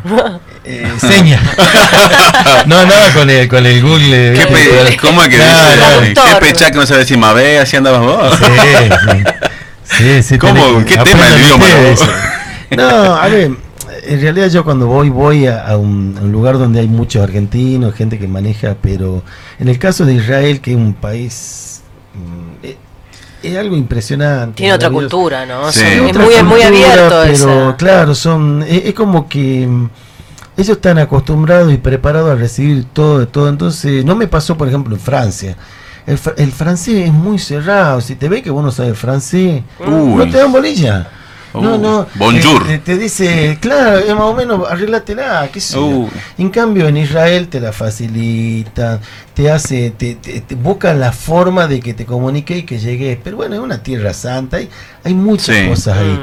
Este, mm, bueno, y, y además, sobre todo, uno habla el idioma de la cultura, ¿no? que es un idioma Claro. universal. Claro. Yo te decía lo- la reflexión de Mercedes, porque ahí yo me voy yendo, que ella tiene una frase que decía que la cultura salva, porque la cultura permite visibilizar lo bueno que hay que dejar y lo malo que hay que cambiar. O sea, Exactamente. Es, es una reflexión tan cortita y tan contundente. Por eso, yo, yo no, a ver, muchos dicen que hay, hay gobiernos o partidos que estimulan la falta de la cultura para que el, el pueblo sea bobo y vote. Yo, yo no sé si será así, la verdad que no que de el- ser un mito, pero eh, sí me gustaría que, que todos los gobiernos pongan un énfasis más fuerte en la cultura. cultura. Justamente por eso, porque la gente, ahora la brecha digital que hay con este tema de la pandemia, a ver, nos, nos dio la, la, la realidad de, de qué, qué alejados ¿Cómo estamos estaba? todos. Bueno, Horacio Guaraní ha sido un, un- un artista exiliado, ha sido un- una, un- una persona que al subir a los sus escenarios le cantaba y le decía al, al gobierno de turno lo que no le gustaba. A través de sus letras y sus dice- canciones, Lo- lo que pero lo hacía. Nos echaron los perros, pero no me van a alcanzar, dice, ¿no? Lo que pasa es que, a ver, antes como ahora, cuando vos decís algo, eh, eh, ahí no se adueñan las palabras, te dicen Mm. la grieta, la intolerancia, la canción de protesta. Yo siempre pensé que la canción de protesta en realidad era una canción de propuesta, canción testimonial. Sí. A la tía Mercedes la han, la han sacado de acá. También ha sido exiliada. Pero Sí. vos sabés que vos me preguntabas un día, me llama la tía angustiada, me dice, vení, vení, me dice que quiero cuando, eh, charla con vos. Me voy a la casa, ella y me dice, ¿a vos te parece? Me dicen, me dicen que yo soy una cantante de protesta, dice, de, yo, dice, ¿sabés qué somos nosotros? Y encima me metí a mí. Dice, eh, nosotros mm, este, somos, somos gente, dice, que, que desde la canción buscamos este, cambiar las cosas, pues yo soy incapaz de matar una hormiga, un mosquito. Y estaba angustiada. Era la voz del Total- pueblo. Sí. pero ella estaba angustiada por esas etiquetas que te ponía decir ese es zurda, ese, ese le gusta la violencia. Yo nunca le he visto un acto de violencia a mi, a, a mi tía, ni, ni, a mí, ni a mí me gusta la violencia, jamás. Pero esas grietas que el otro día en la, en la charla que hicimos de la UTN, de- hablando de Belgrano y Tucumán, este, decía Luis Yaniceli, grieta, dice, ahora no es nada, dice. Eh, allá, cuando nacía la patria, las grietas se solucionaban cortando la cabeza a la gente y le ponían en una pica. Sí. Y es verdad, vos, vos, bombas eh, es- batazos. mataban, a ver, eh, Mariano Moreno, que siempre fue un misterio, supuestamente asesinado, supuestamente digo, nunca se sabrá, pero algo de cierto hay, los grandes revolucionarios murieron, murieron con, eh, murieron mal, los caudillos los mataban, o sea, eh, esas eran las grietas, las de ahora son, son momentos que donde yo creo que hay un oportunismo este, que no, que no pertenece a un solo espacio, pero hay un oportunismo. Ahora mismo, hay un oportunismo. Desde la pandemia hasta el lugar está todo diciendo, che, nos cuidemos, a ver, la economía es un problema enorme, yo tengo mis hermanos en Buenos Aires, están desesperados porque tienen que abrir negocios. Allá está Pero muy Sí, es jodido, muy sí. distinto, Tienen muy- independiente de lo que vive Sí. ¿no? actualmente. y tiene Pero tienen muy claro igual. que y sí, Sí. pero tienen muy claro que vos podés abrir el ingresos. negocio, pero si nos infectamos todos los 10 días va a tener que cerrar peor, Peor. y no va a tener quien te compre porque no va a morir. Entonces, este, Claro. hay que hacer prevalecer la vida y buscamos, a ver, los argentinos nos levantamos de tanta, este es una, no sé si es más difícil, pero una es, es complicada, pero hay que siempre apostar a la vida, ¿no? A mí no me parece que, que uno tenga que, que decir, este, la economía va por arriba de la vida. Lo mismo me pasa con la cultura. La cultura es muy importante. No la podés confrontar, decía, organizo un festival o equipo un hospital. Ya, Eh, No. el hospital lo tiene que equipar y Claro. el festival no sé si hay que organizar un mega festival como están acostumbrados acá a hacer. Hay que organizar manifestaciones, encuentros populares, porque es verdad que también eso también hay que verlo. Los hay que- protocolos. hay que ver muchas cosas, este, hay que ver muchas cosas. Tucumán creo que está en un proceso de transformación. Este, me parece que estamos viviendo un momento distinto con todas las críticas que uno pueda ver, pero este, me parece que Tucumán está, está preparado para pegar un salto muy grande este, a nivel comercial y también lo podemos prepararnos porque cuando mandamos una delegaciones a ferias internacionales también podemos mandar delegaciones cultural porque la cultura además de traer turismo que, que es una beta que podemos explotar también muestra la idiosincrasia de un pueblo ¿no? que es nuestro Bueno, Coqui, la verdad que más adelante vas a volver porque tenemos que hablar. No, No. toma agua. Tenemos que hablar, tenemos que hablar de, del proyecto que se viene en agosto. Este, Va a volver Coqui, supongo. Va a que volver, Coqui, sí. ¿no? Va a volver como artista también con la guitarra, pues yo lo quiero ver. Eso me gustaría. Yo pensaba que iba a tener la guitarra, ahora sí siempre vengo Sí, va- vengo con la guitarra pero no Pero usted tiene que venir con eso, con la guitarra. Ahora ya Hacíamos minuto- la mini peña aquí para, para todo el país. Ya me preparo para la próxima Claro, Eso. claro. Bien, no, en minutos vamos a estar dialogando también con la licenciada Fabiana Cabral, que ya está en los estudios de la radio. Ella es directora de Educación y Cultura de la Municipalidad de Las Y acá está su Bien. directora. Así que ahí tienen Nos todos los nexos. juntando. Nos vamos juntando, nos vamos amontana- a- amontonando. También vamos a dialogar con Noralía Villafañe, Oh, eh, Yuca. Córdoba, tenemos un montón de cosas. Y tenemos un saludo para vos del Topo Encinar. Oh, el el topo que dejó, vamos a ver cómo lo puedo, puedo hacer para que lo, lo, lo- lo saquemos al aire. Se lo voy a mandar al. Está en el celu justo que estoy filmando. Después lo vamos a poner al topo. El topo que vamos a tener una entrevista el próximo sábado que está galardonado con su con su disco. Encima no sabía que era hincha del, hincha del santo el topo, Ah, bueno. la gorrita y bueno, de- entonces. del hincha del ¿qué va a santo. Vos sos de Cano. Nada es perfecto, dice. No, no, no, no, no, no, no, no, No, no, no. Ni, ni del santo ni de Cano, no me. No. Soy de New York, no me acá. Ah, bueno. Bueno, Eh, eh, ¿algo más, este Coqui, para acotar o Montón, dejamos pero para hoy no, hoy, Hoy no, no. escuchemos a todas las... No, a ver, eh, hay mucho para hablar, cuando ustedes quieran venir, mucho, Sí, mucho para sí, cantar. sí. A Noralia este, le mando un saludo grande porque además nos estamos por encontrar, el 8 de julio van a tener una sorpresa hermosa donde está incluida ella. Ah, bueno. Qué bueno. Eh, sí, Quédate, bueno. quédate, quédate sí, sin por charlar supuesto, con ella. Ya le hacemos pasar a la profesora, a la licenciada y nos quedamos todos aquí. Muchas Le- gracias. Le ponemos un poquito de música y eh, volvemos con Noralía Villafaña y estamos, estamos en vivo, ya saben, 104.5 Radio Contacto desde Tucumán para el país. Estamos a través de Radio Horacio Guaraní, triple, ahí se cayó la, la, la, la, mm, filmación en vivo. Eh, eh, mandamos un beso a la gente de Mendoza, quieta. de Salta, de Jujuy que nos están escuchando, allí en Capital, en Buenos Aires también. Gracias a todos los amigos que se enganchan en esta jornada. Nos vamos con ella, con Oralía Ahora Villafañe. estamos con Noralía. Hola Noralía, ¿cómo estás? Muy buenas tardes. Gonzalo Zoraire y la Hola, ¿cómo están chicos? ¿Cómo están ahí todos? ¿Cómo estás pasando esta cuarentena? Bienvenida a Radio Horacio Guaraní.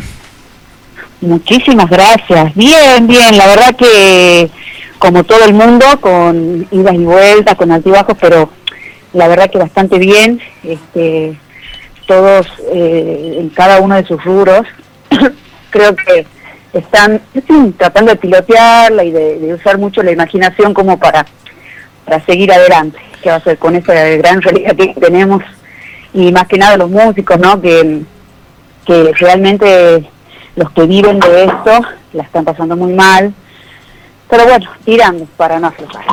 Estás presentando tu último disco, La Nori Tucumana, que está en todas las plataformas, ¿no? Lo presentaste en el Teatro Rosita Ávila.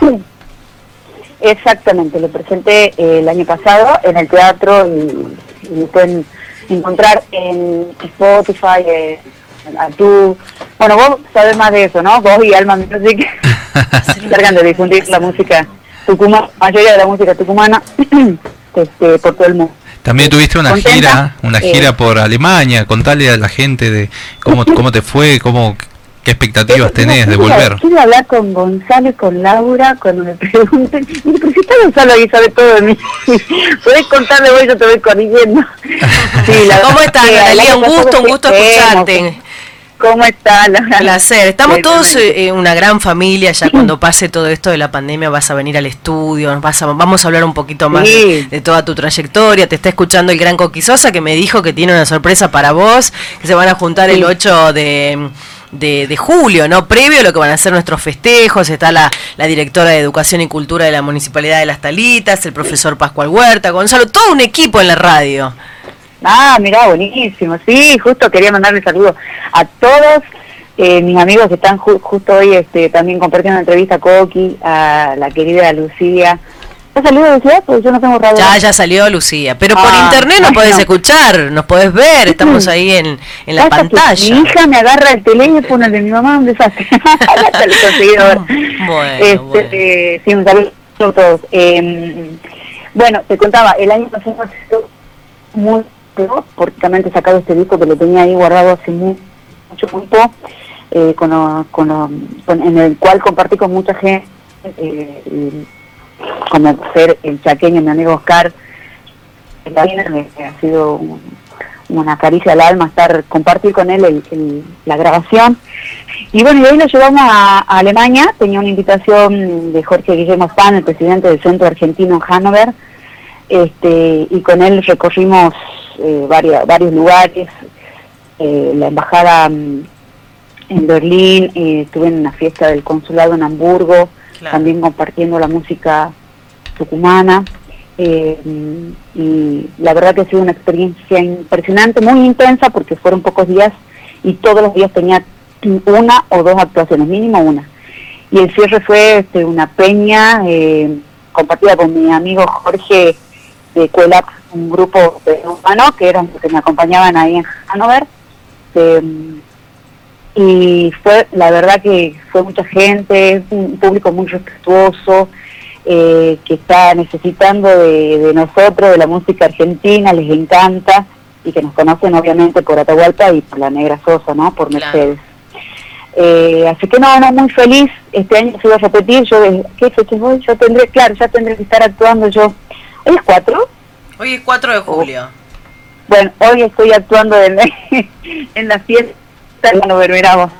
Pero bueno, espero que el año que viene se pueda dar, es posible que todo este, se solucione, no por los músicos, sino por toda la gente que le está pasando realmente muy mal y que le cuesta llevar un plato de comida a su mesa.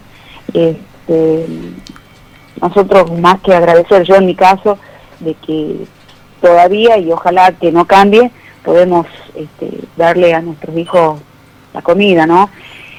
Eh, y bueno, con esto llamar a toda la gente que está haciendo eh, cosas solidarias, que cuente conmigo en lo que yo pueda dar una mano, eh, que pueden contactarme. Claro, claro. Y bueno, eso, nada más este, agradecerles a ustedes que están ahí, que, que, eh, nosotros salimos una vez al mes, una vez cada tres meses con las entrevistas y yo sé que ustedes llegar ahí todos los días o, o- o porque cada uno tiene su actividad, eh, siempre estoy muy agradecida de, de la difusión de la radio, de la tele, de toda la gente que le pone, que ama esto con pasión, porque si no de otra manera sería como medio difícil estar ahí, ¿no? Para Totalmente, nosotros, para totalmente. llevar nuestra música a todas las casas. Y y para el país, mira, mira vos, ¿no? Te, te- Sí, estamos exacto. uniéndonos a través de la radio federal de Horacio Guaraní, que esto nos da la oportunidad, Sí. nosotros los tucumanos, de mostrar de alguna manera nuestras culturas, nuestras tradiciones, eh, a los artistas. eh, y, y vos que, que sos joven, que sos tafiseña, eh, aparte muy bonita, es este Nora Ay, Lía. gracias. Siempre- yo la Estuvimos haciendo un videoclip el año pasado. Este, claro, ah, este bueno, año. ah, Estoy Este- viendo ese video. Este año. Sí. Ya, ya no está en la casa, ¿no? Donde Sí, estaba, no, que, no. que llovió, una tormenta impresionante. En media hora hicimos Ah, el video. no. No, sabes. Hermoso, que, hermoso. que ahora la Sí, gente lo puede ver en bueno. YouTube.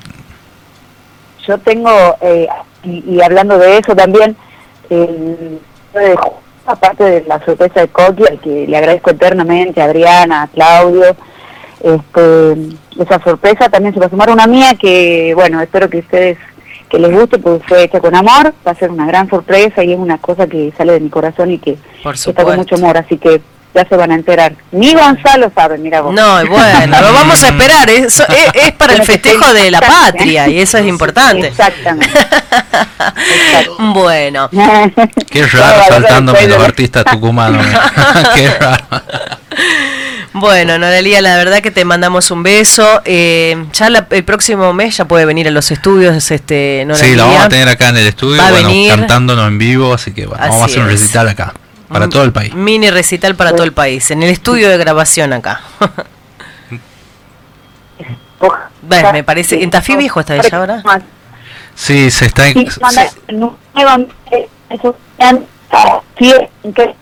Ah, sí, se escucha se entrecortado. escucha entrecortado. así que bueno, eh, gracias Noralía por estar ahí siempre. Bueno, ahí estaba Noralía Villafañez con nosotros, al aire de Radio Horacio Guaraní. Y Este, Radio Contacto. continuamos ahora con los una, invitados. Una gran artista, Noralía, ¿no? Y bueno, se viene esa gran sorpresa, así que espérenlo porque lo vamos a, a Mm, ¿qué publicitar. Coqui en no la sale de ahí página. sin, abrir- sin abrir la No, boca. no, te vas a ir. va. Contá. No, bueno, esta es linda, sorpresa de las lindas. Hay sorpresa fea, esta es linda. ¿esta es linda? 8 de julio. Ocho de- el día de mi cumple. Tu cumplea- Uh, Así que más sorpresa me van a dar. más. Sorpresa. Ya Bueno. La saludamos a la directora de Educación y Cultura de la Municipalidad de Las Talitas. Como yo digo, ¿no? Tucumán y la gente que está en el país escuchándonos, la cultura rica que hay en, el, en esta provincia tan pequeña y tantas cosas que se vienen haciendo. Bueno, ella nos viene a contar sobre el año belgraniano, sobre todos los talleres que están este, realizando allí en, el municipio. ¿Cómo le va, Fabiana? Bu- buen- buenas tardes. Muy buenas tardes, Laura. Muy buenas tardes a todos. Eh, muy buenas tardes a la maravillosa audiencia que tiene Radio Continental. Acá estamos. Continental, nos van a matar, Oh, Radio perdón, Contacto. contacto, perdón, perdón, perdón, Radio Contacto. Y, y no, ella es amiga de Ahora los sí chicos. Ahora sí son famosas. No, no, no hay problema, no hay problema. Radio Contacto y por supuesto Radio Horacio Guaraní. Fabiana, bueno, contame. Bueno, estamos eh, con muchas actividades desde el municipio de Las Talitas a través de la Dirección de Educación y Cultura. Estamos eh, trabajando permanentemente aún en el contexto que estamos viviendo, ¿no? Eh, pero sí desde la virtualidad, fomentando lo que es la cultura y lo que es la educación en nuestro municipio. Y la verdad que vengo a compartir orgullosa cada uno de los logros, ¿no?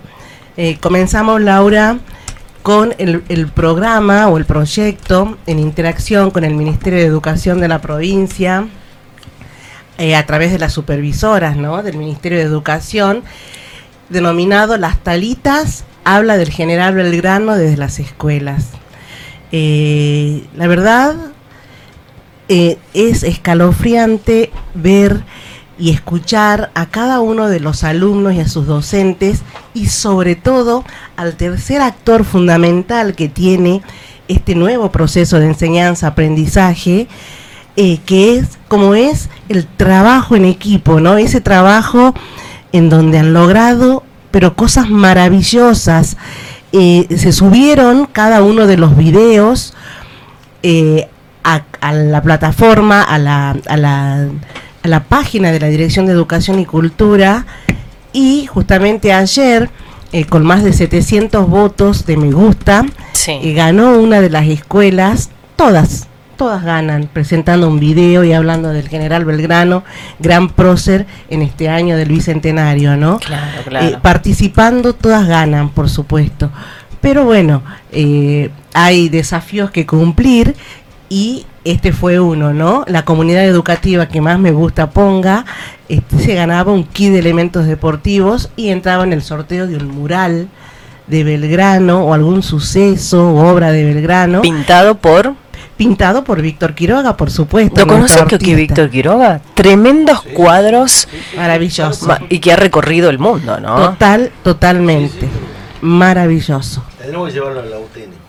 Sí, sí, ahora está en el Ministerio de Educación con un programa también importante del Ministerio, en donde este, el programa de identidad, cultura, historia, y la verdad, eh, un orgullo, un orgullo porque es nuestro, vive en el barrio del gráfico y eh, eh, siempre está, siempre está presente en cualquiera de las actividades culturales que nosotros realizamos desde las talitas, él nos está acompañando, de hecho, en la promesa de lealtad de la Sí.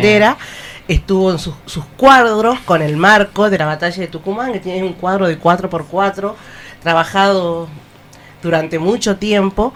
Este, bueno, él va a pintar, pero va a pintar de una manera especial. Y eso es lo que importa acá, la didáctica, ¿no? La metodología de trabajo dentro de lo que es este maravilloso proceso de enseñanza-aprendizaje.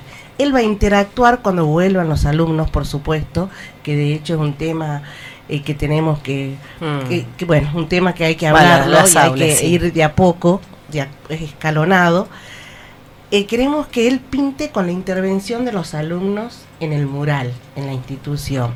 Que quede esa huella del alumno en ese cuadro que seguramente nos va a contar mucha historia y que seguramente eh, va a ser muy didáctico al momento de hablar de esa parte de la historia en la escuela, ¿no? Así que estamos felices. Participaron 10 instituciones educativas de las Talitas y eso nos enorgullece porque cada familia participó y vio el trabajo de cada uno de los alumnos. Y sobre todo, Laura, quiero destacar ese tercer agente, ese tercer actor fundamental en lo que es la educación en este nuevo contexto que tenemos, que es la familia. Totalmente, ¿Mm? totalmente. La familia, cuando prepara ese marco atrás del niño, en donde si hablamos de Belgrano, busca, lo, busca Belgrano, una figura, busca la bandera celeste y blanca que ha creado Belgrano, busca una, una repisita casi antigua. A ver, utiliza cualquier recurso o elemento para que ese video que lo hace justo con su eh, eh, familia, con su docente, salga el niñito impecable con su delantal que no lo puede usar eh, Claro, eh, yendo a la escuela, pero sí en estas clases de actividades que se brindan, ¿no? Eh, es muy emocionante y, y la verdad, este, un agradecimiento total al Ministerio de Educación porque tiene eso que tienen ustedes, esa apertura, ese fomentar el trabajo en equipo, ¿no? Ese, eh, esa posibilidad de que todos juntos pongamos Un poquito de todo y, y sale lo bueno. tal cual, tal cual. Y así fue. Así, Así fue, fue. nuestro proyecto de las talitas habla del general Belgrano desde las escuelas. Qué, lindo, qué lindo. Y bueno, ya ahí vas a, vas a hacer un contacto lindo con Coqui. Seguramente van a armar un montón de cosas desde su área él. Le ponemos un poquito de música. Escuchamos a Coqui Sosa en esta jornada. Artista invitado, funcionario también, todo, todo. Le ponemos Coqui Sosa en la jornada de hoy. 23 minutos de las 14. Seguimos nosotros en esto que es costumbres y tradiciones.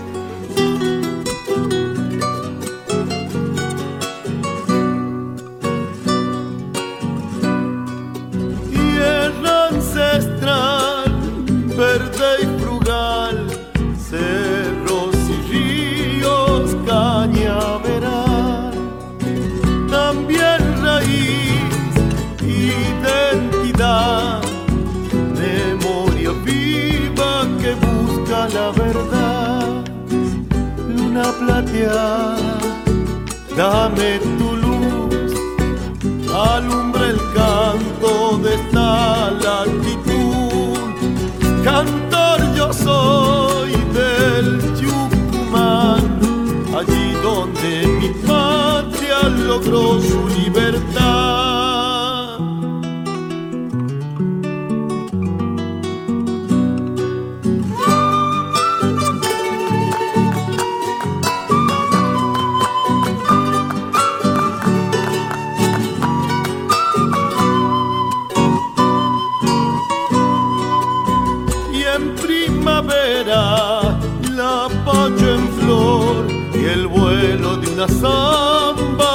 detrás de una ilusión.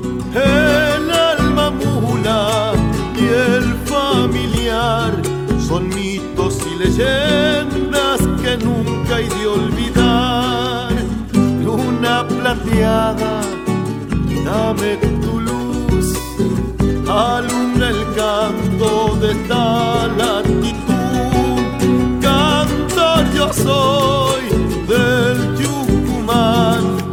allí donde mi patria logró su libertad.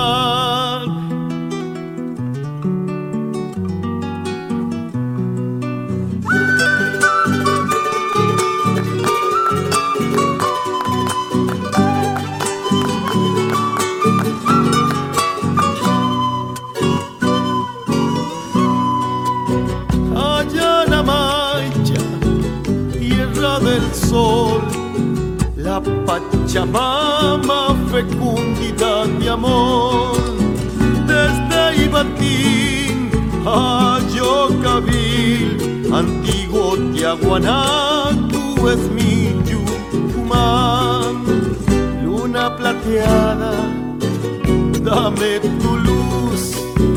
Alumbra el canto de esta latitud. Cantor yo soy del Tucumán, allí donde mi patria logró su libertad.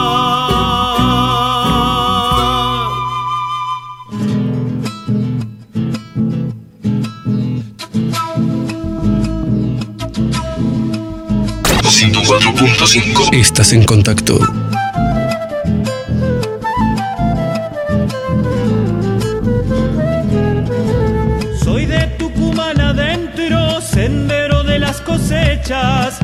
Camino medio embrujado que la noche robará.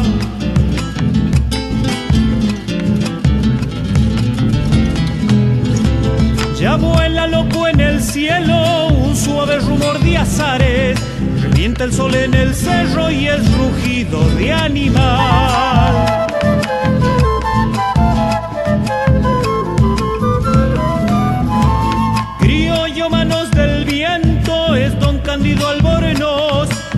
Reniega Chano Rosales, el tractor se le quedó. Y así va la vida. Caminos llenos de magia son la historia en Tucumán.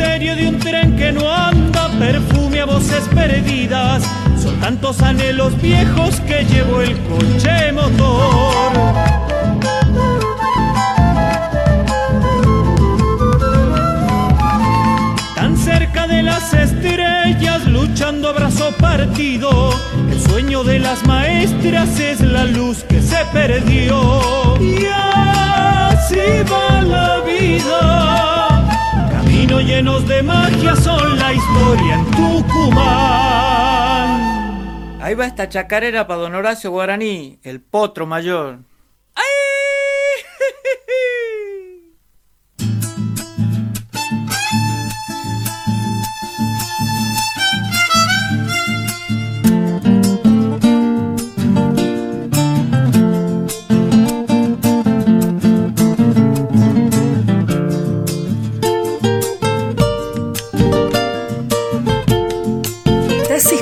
Costumbres y Tradiciones, sábados de 12 a 15 por Radio Contacto y en duplex por Radio Horacio Guaraní. lo han de alcanzar.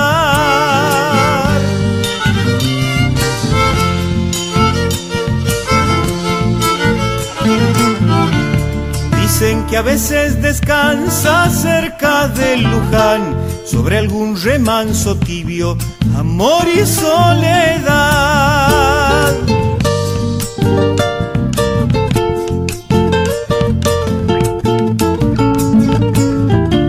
Cuando toma la guitarra, agárrate mi amor, las coplas le brotan solas, pecho y corazón. Don Horacio aquí le canto con el corazón, que Dios me lo cuide siempre, va el potro mayor.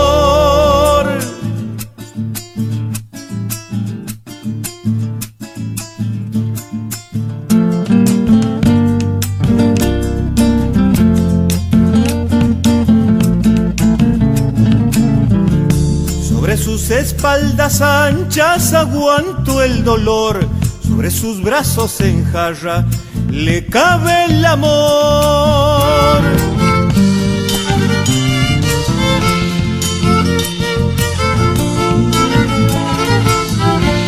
Y hablando de tinajas de vino mayor, Cristofán y las tinajas, el vino lo pone Dios.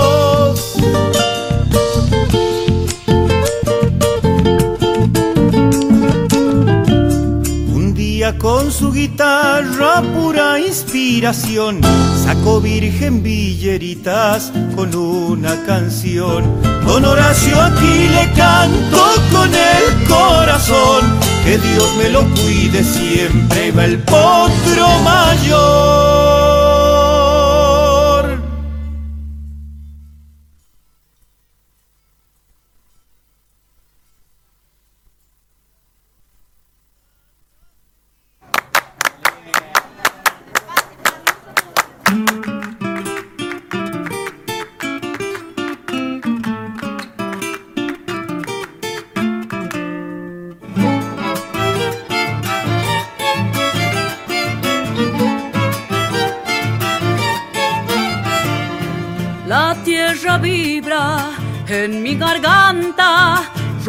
El silencio los parches con su dolor.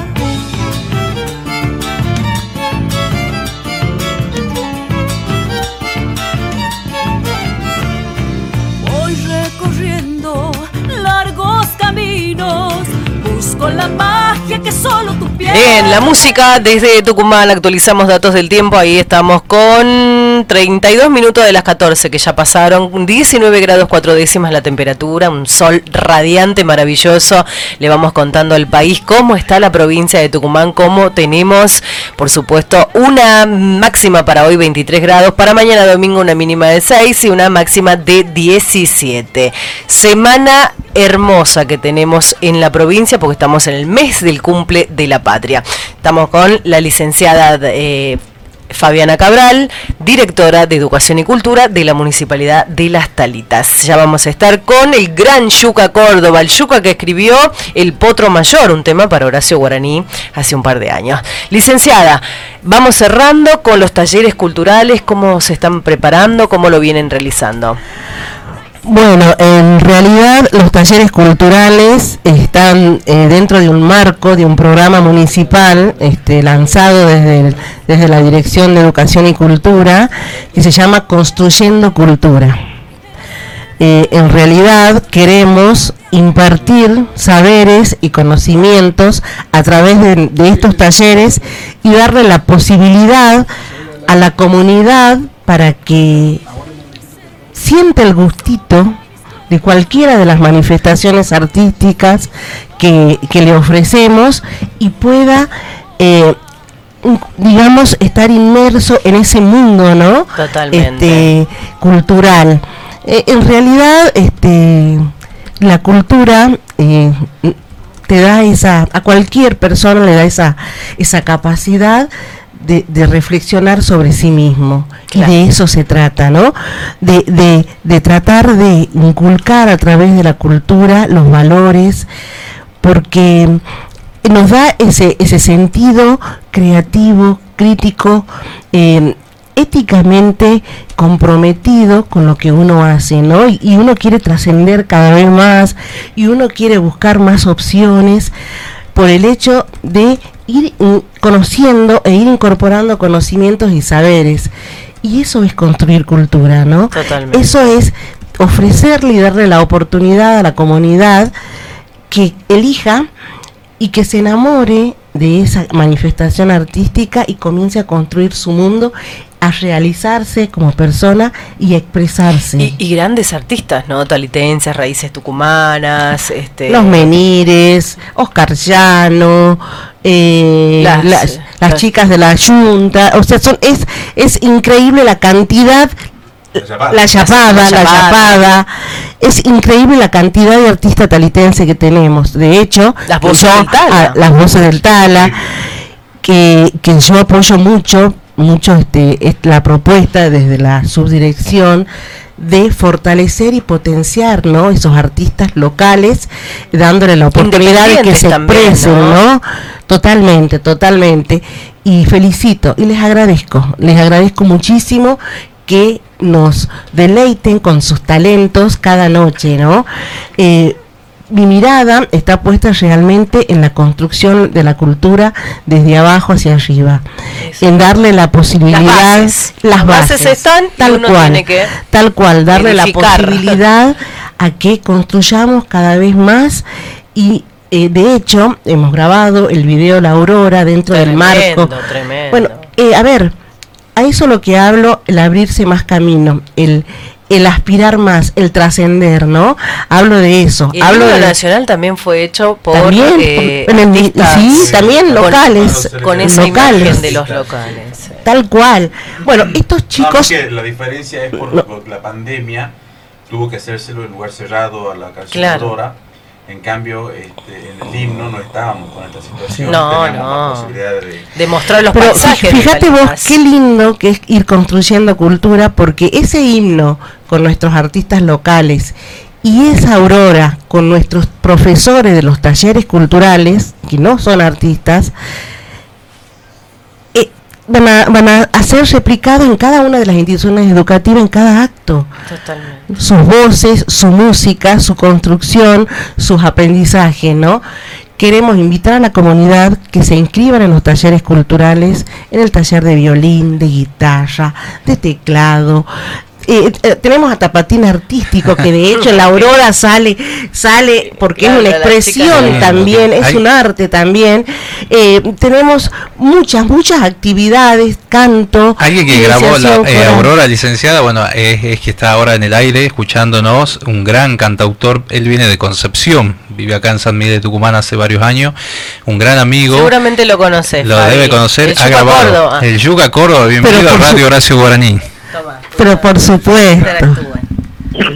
Hola, buen día, Yuka. Buenas tardes. Hola, Laura, hola, ¿cómo, cómo les va? Un gran profesor también, Yuka, ¿no? Yo lo admiro desde, desde que arrancamos con costumbres y tradiciones hace muchos años en Radio Láser. Lo he tenido en el estudio de Radio Láser también al Yuka, con Alejandro. Lo llevamos al Teatro San Martín. ¿Cómo estás? Contanos, bienvenido a Radio Horacio Guaraní y a Radio Contacto. Bueno, muy bien y muchas gracias por el espacio, por, por poder este, llegar un poquito a la gente, ¿no? Sí. Para empezar, te- yo no soy profesor de nada, ¿no? No, Este, usted es un grande. Con la guitarra es un capo. Lo diga así porque está escuchando el mundo, el mundo y el país y va a decir, che, y este... Te felicito, te felicito por todo lo que haces, nos dejas muy bien a todos los tucumanos. En el lugar que vas, el yuca es bien recibido, bien mirado, y eso es lo bueno, que te has ganado el respeto. que muchas gracias, pero eh, yo los felicito a ustedes por poner una radio, más allá de que haya sido a través de Daniel Spinelli o lo que sea, pero está buenísimo contar con, con una radio que tenga desde el inicio la impronta de, de un artista tan grande como ha sido y sigue siendo Horacio Guaraní, ¿no? Totalmente. Yo los felicito a ustedes porque me parece una iniciativa, una inquietud buenísima, de lo mejor que, que hace visible también a, a muchos eh, autores y compositores que, bueno, los hay mucho acá En Tucumán. acá en Tucumán y en todo el país, pero está buenísimo que la tengamos a esta radio o este programa acá en, en nuestra Y provincia. que sea federal, porque a ver, me toca a mí, después sigue este Emilio Morales de Catamarca con su programa, después sigue la Ah. noche Facundo Toro, eh, siguen, yo seguramente este Gonza te ha pasado la programación de la radio, está Mario Álvarez Quiroga, están grandes payadores, grandes, o sea, la radio se ha formado yuca con periodistas, locutores, payadores, este artistas y eso es lo bueno, ¿no? Porque es federal y, y cada provincia tiene su programa.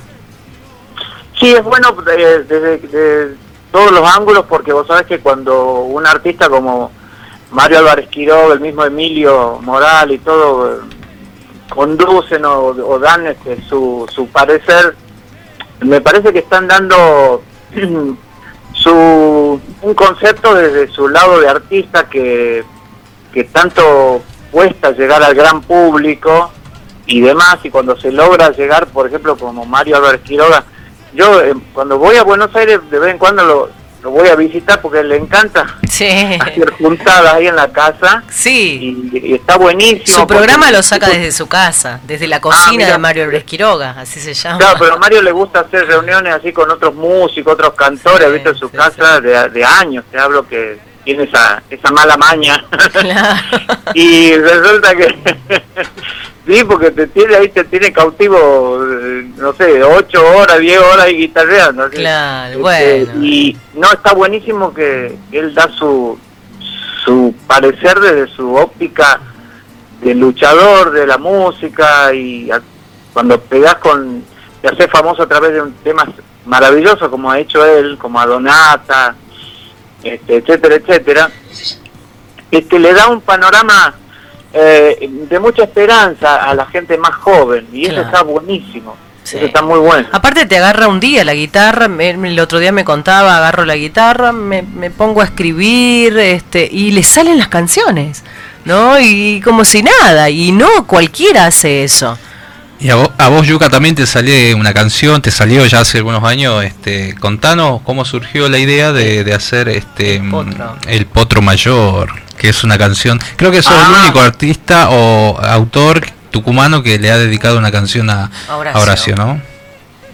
Vos sabés lo, lo que pasa, hola Gonzalo, ¿cómo te va? ¿Cómo estás, amigo? Eh, Somos vecinos, así que usted ni hace falta que me saluden, tranquilo. Sí, vos sabés que yo siempre he tenido, eh, es un, una idea mía, que no quiere decir que sea una ley, pero yo siempre he querido eh, escribirle en vida a los referentes. Eh, porque cuando un artista, un autor, un gran músico se muere, es como que es más fácil hacerle la canción. Y hablamos todos bien del, de- del artista, pero en vida, ¿qué pasó? Claro, a mí, a mí siempre me ha gustado hacerle eh, canciones, inclusive así como como lo que estás contando, pero parte desde, desde un, desde un concepto de homenajearlo en vida a- al artista o al autor, al compositor. y hace muchos años que, mm, si bien yo no tengo una línea parecida siquiera a Horacio Guaraní, eh, yo siempre he tenido una gran admiración por él. Pero en varios sentidos, como autor, o sea, como letrista, como compositor de música y como cantor, porque realmente cantaba muy bien Guaraní. A mí me, me, me- me venía bronca cuando a veces se burlaban de él por cómo lo imitaban así, haciendo un poco Claro, este, sí. un personaje, pero eh, ha sido un gran cantor. De hecho, tiene dos temas grabados con Mercedes Sosa hace muchos años, la década del 70 por ahí, y hay que cantar al lado de Mercedes, no, no cualquiera, no cualquiera puede cantar al lado de ella. Este, y eh, era un gran cantor de aparte. Hola Yuka, te habla Pascual Huerta, ¿cómo estás? ¿Cómo te va, Pascual? ¿Qué decía, hermano? Aquí estamos, gracias a Dios, todo bien. Te hago una pregunta por ahí muy trillada a veces, la pregunta que voy a hacer, valga la redundancia. Eh, ¿Esta época de pandemia eh, sirve para, ya sea para inspirarse o para, o para quedarse estático a nivel eh, composición, no? No, a mí me parece que esto es, es como algo que te motoriza porque realmente abre canales a- a- hacia adentro, Sí. hacia adentro de, de la conciencia, de adentro del corazón y adentro de, de, de la situación particular de cada uno, pero eh, hablando estrictamente de lo que es la composición, eh, yo no solo que te abre para mí los canales de la composición, Sí. sino de la de la instrucción. Por, a, ¿a qué me refiero? A, a estudiar. Claro, Ya claro. Yo eh, en los últimos meses estoy estudiando canto como hace años no estudiaba, por ejemplo. Claro. Estoy estudiando canto como loco. eh, estoy escribiendo muchísimo y, y me parece que no soy nada original en esto, sino que eh, los pianistas estudian más piano, el guitarrista estudia más la guitarra, etcétera. No sé cómo Claro, será cada uno en su rubro. Totalmente. Cada uno en su rubro, Yuka. Mira, Por acá, eso te digo, no sé cómo será el, el mundo el- de los bailarines, pero a los músicos, a los que hacemos canciones, inclusive este, es un, una cuestión que se abre cada vez más profundo por la por esta historia de no no salir tanto, por esta sed de escenario que tenemos, por esta sed de camino, porque te imaginas, estamos agarrados cada uno donde se han quedado. ¿viste? Entonces, esa, esa sed mismo de, de andar los caminos como músico, y como cantor, te hace que, que reflexiones sobre muchas situaciones. Y de ahí salen las canciones. Y aparte, como te digo, el estudio, que cada uno lo hará un poco más, un poco menos, pero se estudia más. Está bueno. Vos sos uno de los artistas más provincianos que tiene el país. Este, bueno, me imagino que te voy a, te voy a retrucar la pregunta con lo que acabo de decir. eh, este, ¿Qué es lo que más te inspira? O sea, de, de escribir. lo- lo- de, escribir, de, de, eh, eh, la tierra, el amor, este, la infancia. A, a mí me inspira todo, lo que lo que a mí me, me es muy paradójico es que Tucumán es tan chiquito, como provincia la más chiquita de todas, pero es como, a veces yo lo veo como una imagen agigantada, en chiqui, a pesar de ser chiquito, de lo que es el país, porque nosotros acá, nosotros tenemos de todo, ¿viste? Desde el punto de vista paisajístico, desde el punto de vista de...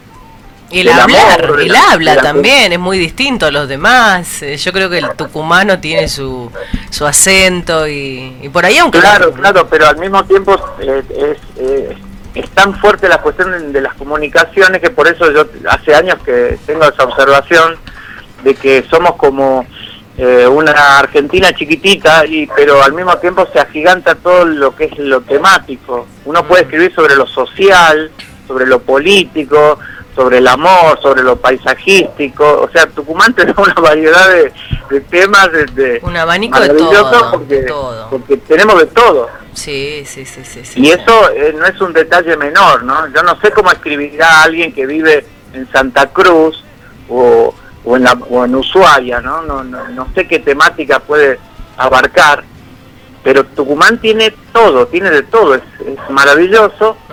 y al mismo tiempo rodeado por provincias que también son muy fructíferas. Entonces, se da esa cuestión de, de estar muy fecundado para poder hacer cualquier tipo de temática y eso este, no es un detalle menor, como te decía, ¿no? Totalmente. Y bueno, y eso. ¿Qué crees que le falta? Vos tenés grandes obras, ¿no? Este, que por ahí, eh, para que trasciendan, seguramente lo va a hacer con el tiempo, pero ¿qué estaría faltando para llegar, qué sé yo? Acá tenemos dos amigos que trabajan en las talitas, eh, en educación y en cultura. Te va a saludar Para- la licenciada Fabiana Cabral, ella es directora de Educación y Cultura de, de la Municipalidad de Las Talitas. Está escuchando atentamente, ¿no? La entrevista. Sí, estoy escuchando, Yuka, y la verdad, en cada palabra tuya veo algo muy importante. Tu humildad. Tu humildad y, y ese talento, ¿no? Ese talento que contagia. Así que un gusto escucharte. Y seguramente vamos a interactuar con desde nuestro municipio, desde nuestra dirección, para poder eh, compartir esos saberes, esas experiencias, ¿no? Y esos logros tuyos con nuestra comunidad que está en plena construcción. Somos uno de los municipios más jóvenes de la provincia y tenemos la, la gran posibilidad de tener un intendente que apoya mucho la cultura y la educación como pilar fundamental. Así que aceptamos todo tipo de visitas y de grandes como vos. Así que un gusto escucharte. mu- muchísimo las palabras, no, la verdad no creo ser merecedor de tanto. Siempre de dice lo mismo, Yuka, sí. y todas esas cosas porque, mira, lo, lo mejor que me parece que el que lo mejor que uno puede tener como artista es es ser genuino, tratar de ser este, lo más honesto posible, ¿visto? Porque el verdadero arte se construye no solo eh, tratando de ser genuino, sino con, con algo de riesgo. Y hoy en día eh, el ser honesto o el ser así medianamente transparente parece que ya, ya es, es un riesgo que uno lleva adelante, ¿no? Y, y eso está bueno, que el único arte que llega verdaderamente a la gente es eh, el arte genuino, ¿no? Tal cual, y como hablábamos recién con, con Laura y con los chicos acá, este, sin duda y de manera natural, a través de la cultura, en cualquiera de sus manifestaciones, eh, incorporamos valores, ¿no? Esos valores que, bueno, que tenemos que ponerlo en ejercicio, ¿no? Para construir cada vez una sociedad mejor. Así que, la verdad, eh, un gusto compartir este momento con vos.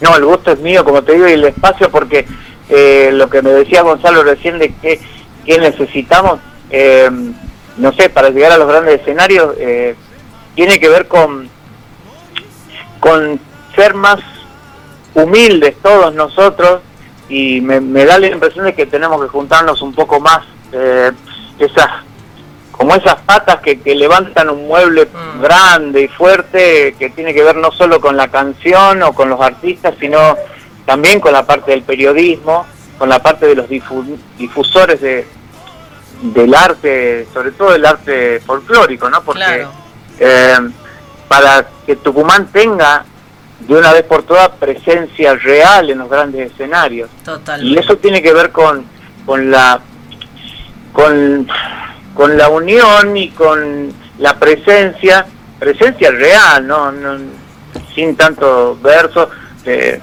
no solo del periodismo y de los artistas, sino también de parte de la política, hoy que, hoy que la política se ha eh, metido tanto dentro de los grandes festivales porque es parte de, de cómo sostenerlo al festival, porque por privado se ve que es, es muy difícil. Entonces, ese compromiso de, de hacer participar a los artistas de cada región, de cada pueblo, ¿no? Y a, y a los vos, vos sos mucho de apoyar a los artistas, ¿no? Al- Independientes, le has dado mucho espacio, mucho lugar cuando te ha tocado subir a algún escenario, de subirlo a alguno de los artistas, de esos chicos que andan con su guitarra, con su, con su bombo, y que son muy buenos y que, y que disfrutan, ¿no? De este mm, la música. Y eso valoro yo de vos, porque eh, el artista independiente que tiene que poner de su propio bolsillo, por ahí hacen rifa los chicos para poder sacar un CD. Y bueno, por ejemplo, Mica Flores, esta artista que también estás este, como apadrinando. Sí, eh, lo, lo que sucede es que eh, me parece que lo más importante es, eh, la gente que tiene un poquito más de experiencia, ¿visto? Eh, tenemos que transmitirle los verdaderos valores del, de lo que fundamenta el arte de cada provincia, de cada región, para que esa gente joven como la Mica Flores eh, vaya cimentando su arte sobre algo genuino. Y hoy en día que hay tantas comunicaciones y que uno ve los artistas de México, ve los artistas de, de distintos países, eh, artistas maravillosos, eso también es un acicate para que se prepare uno más. Y me parece que básicamente más que mm, hablarle del negocio de la música y de los grandes escenarios, tiene que ver con la educación. Totalmente. La educación en varios sentidos con respecto al arte, porque eh, ser artista es es complejo, es complejo porque tiene muchos componentes para ser artista. No, Totalmente. o sea, con ser lindo no te alcanza. Con ser, con ser este, no sé, eh, No te hagas humilde un bueno, caca que en. Cosquín te, te, te arrancaban la ropa la gente ahí, las chicas. No, con ser este, con, con- o sea, es muy complejo de verdad y, y uno de los de las personas acá que, que también sabe mucho de eso y que y que está en posición de dirigir artistas es Gonzalo Zoraide porque Mm. No. mucho también eso. No, lo digo en serio porque porque algunos changos y buenas buenas chicas también se desvelan con la parte superficial de ser artista, ¿viste? Eh, y es mucho más profundo que eso y tiene que ver con una disciplina, eh, inclusive en el cuidado de la salud. inclusive, Totalmente. Bueno, Yuka, esta, mira, nosotros estamos ya cinco minutos de, de- de finalizar, siempre tenemos que entregar cinco minutos antes al próximo programa, respetar los horarios, respetar también en Buenos Aires que a las 10 y ahora a las, a las 15 arranca el programa de una gran amiga Silvia Cervini, le mandamos un beso a Silvita Cervini, este arranca con su programa, después arrancan Emilio todos. Morales después Emilio de Catamarca, así que un amigazo. Este, así que bueno, vamos a esperarte en el estudio, amigo. Así que prepárate. Ya cuando podamos, esto se levanta Con un poco guitarra más, y todo. te venís con guitarra y hacemos un show para todo el país. Bueno, te espero, te espero, te mando un beso, Nos sabés que te Luca. quiero un montón, a vos, a Ale, a toda tu gente. Sí, muchas gracias por el espacio y bueno, el- cuando vaya a cosa les cuento, cuando vaya al programa les cuento un- una anécdota de- que, con guaraní. Bueno, el sábado, ahí con el productor, el sábado te, te tenemos acá en el estudio en vivo, ¿te parece?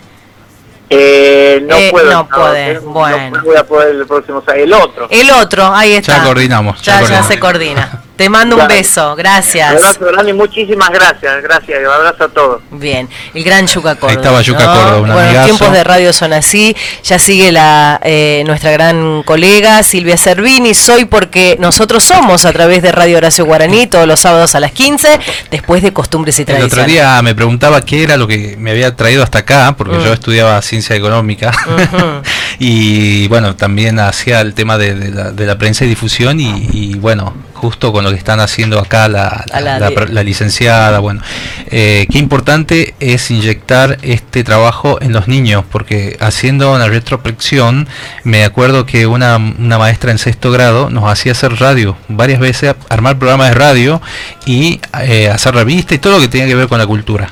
Televisión, no- o sea, armábamos como un estudio de televisión en el grado y, y hacíamos Y ahí te encontraste gustito. eh, sí, no, eso vino después, pero, pero, este, creo que eso nos lleva a, por ahí no, no nos marca en el camino, ¿no? Claro. Licenciada, muchísimas gracias por su visita. No va a faltar la oportunidad para que regrese. Hoy tuvimos un programón con un montón de cosas. Yo creo que tres horas nos queda muy poquito este, en programa. Pascual, muchísimas gracias por, por, Gracias. por todo. Franquito, este, como siempre, Franco Quintero, joven, pero ya se incursiona en el folclore, ¿no? Este, Gonzalito Zoraire, Muchas gracias Laura, saludos a toda la gente de Radio Horacio Guaraní, gracias Pascual, Fabiana, Coqui, a Lucía y creo que no me olvido de nadie más. No, de nada. Y ahí Silvita nos manda un beso. Nos quedaba, gracias. nos quedaba el saludo eh, del, de nuestro gran amigo el Topo Encinar, que vamos a hablar el, el próximo fin de semana. Le pido dos minutitos a nuestros colegas porque no quiero pasar este, este saludo de por, por alto. Hola, ¿qué tal? Soy Topo Encinar. Quiero mandar un saludo a toda la audiencia de Costumbres y Tradiciones. Les mando un abrazo. Y el próximo sábado vamos a estar haciendo una nota más extensa. Así que nos vemos el sábado que viene. Le mandamos un beso a todos, le mandamos un beso al Topo, sí, un grande, un gran, gran, gran tucumano tafiseño, este, y nos llena de orgullo. Nosotros nos vamos con costumbres y tradiciones. Chau, chau, hasta el próximo sábado.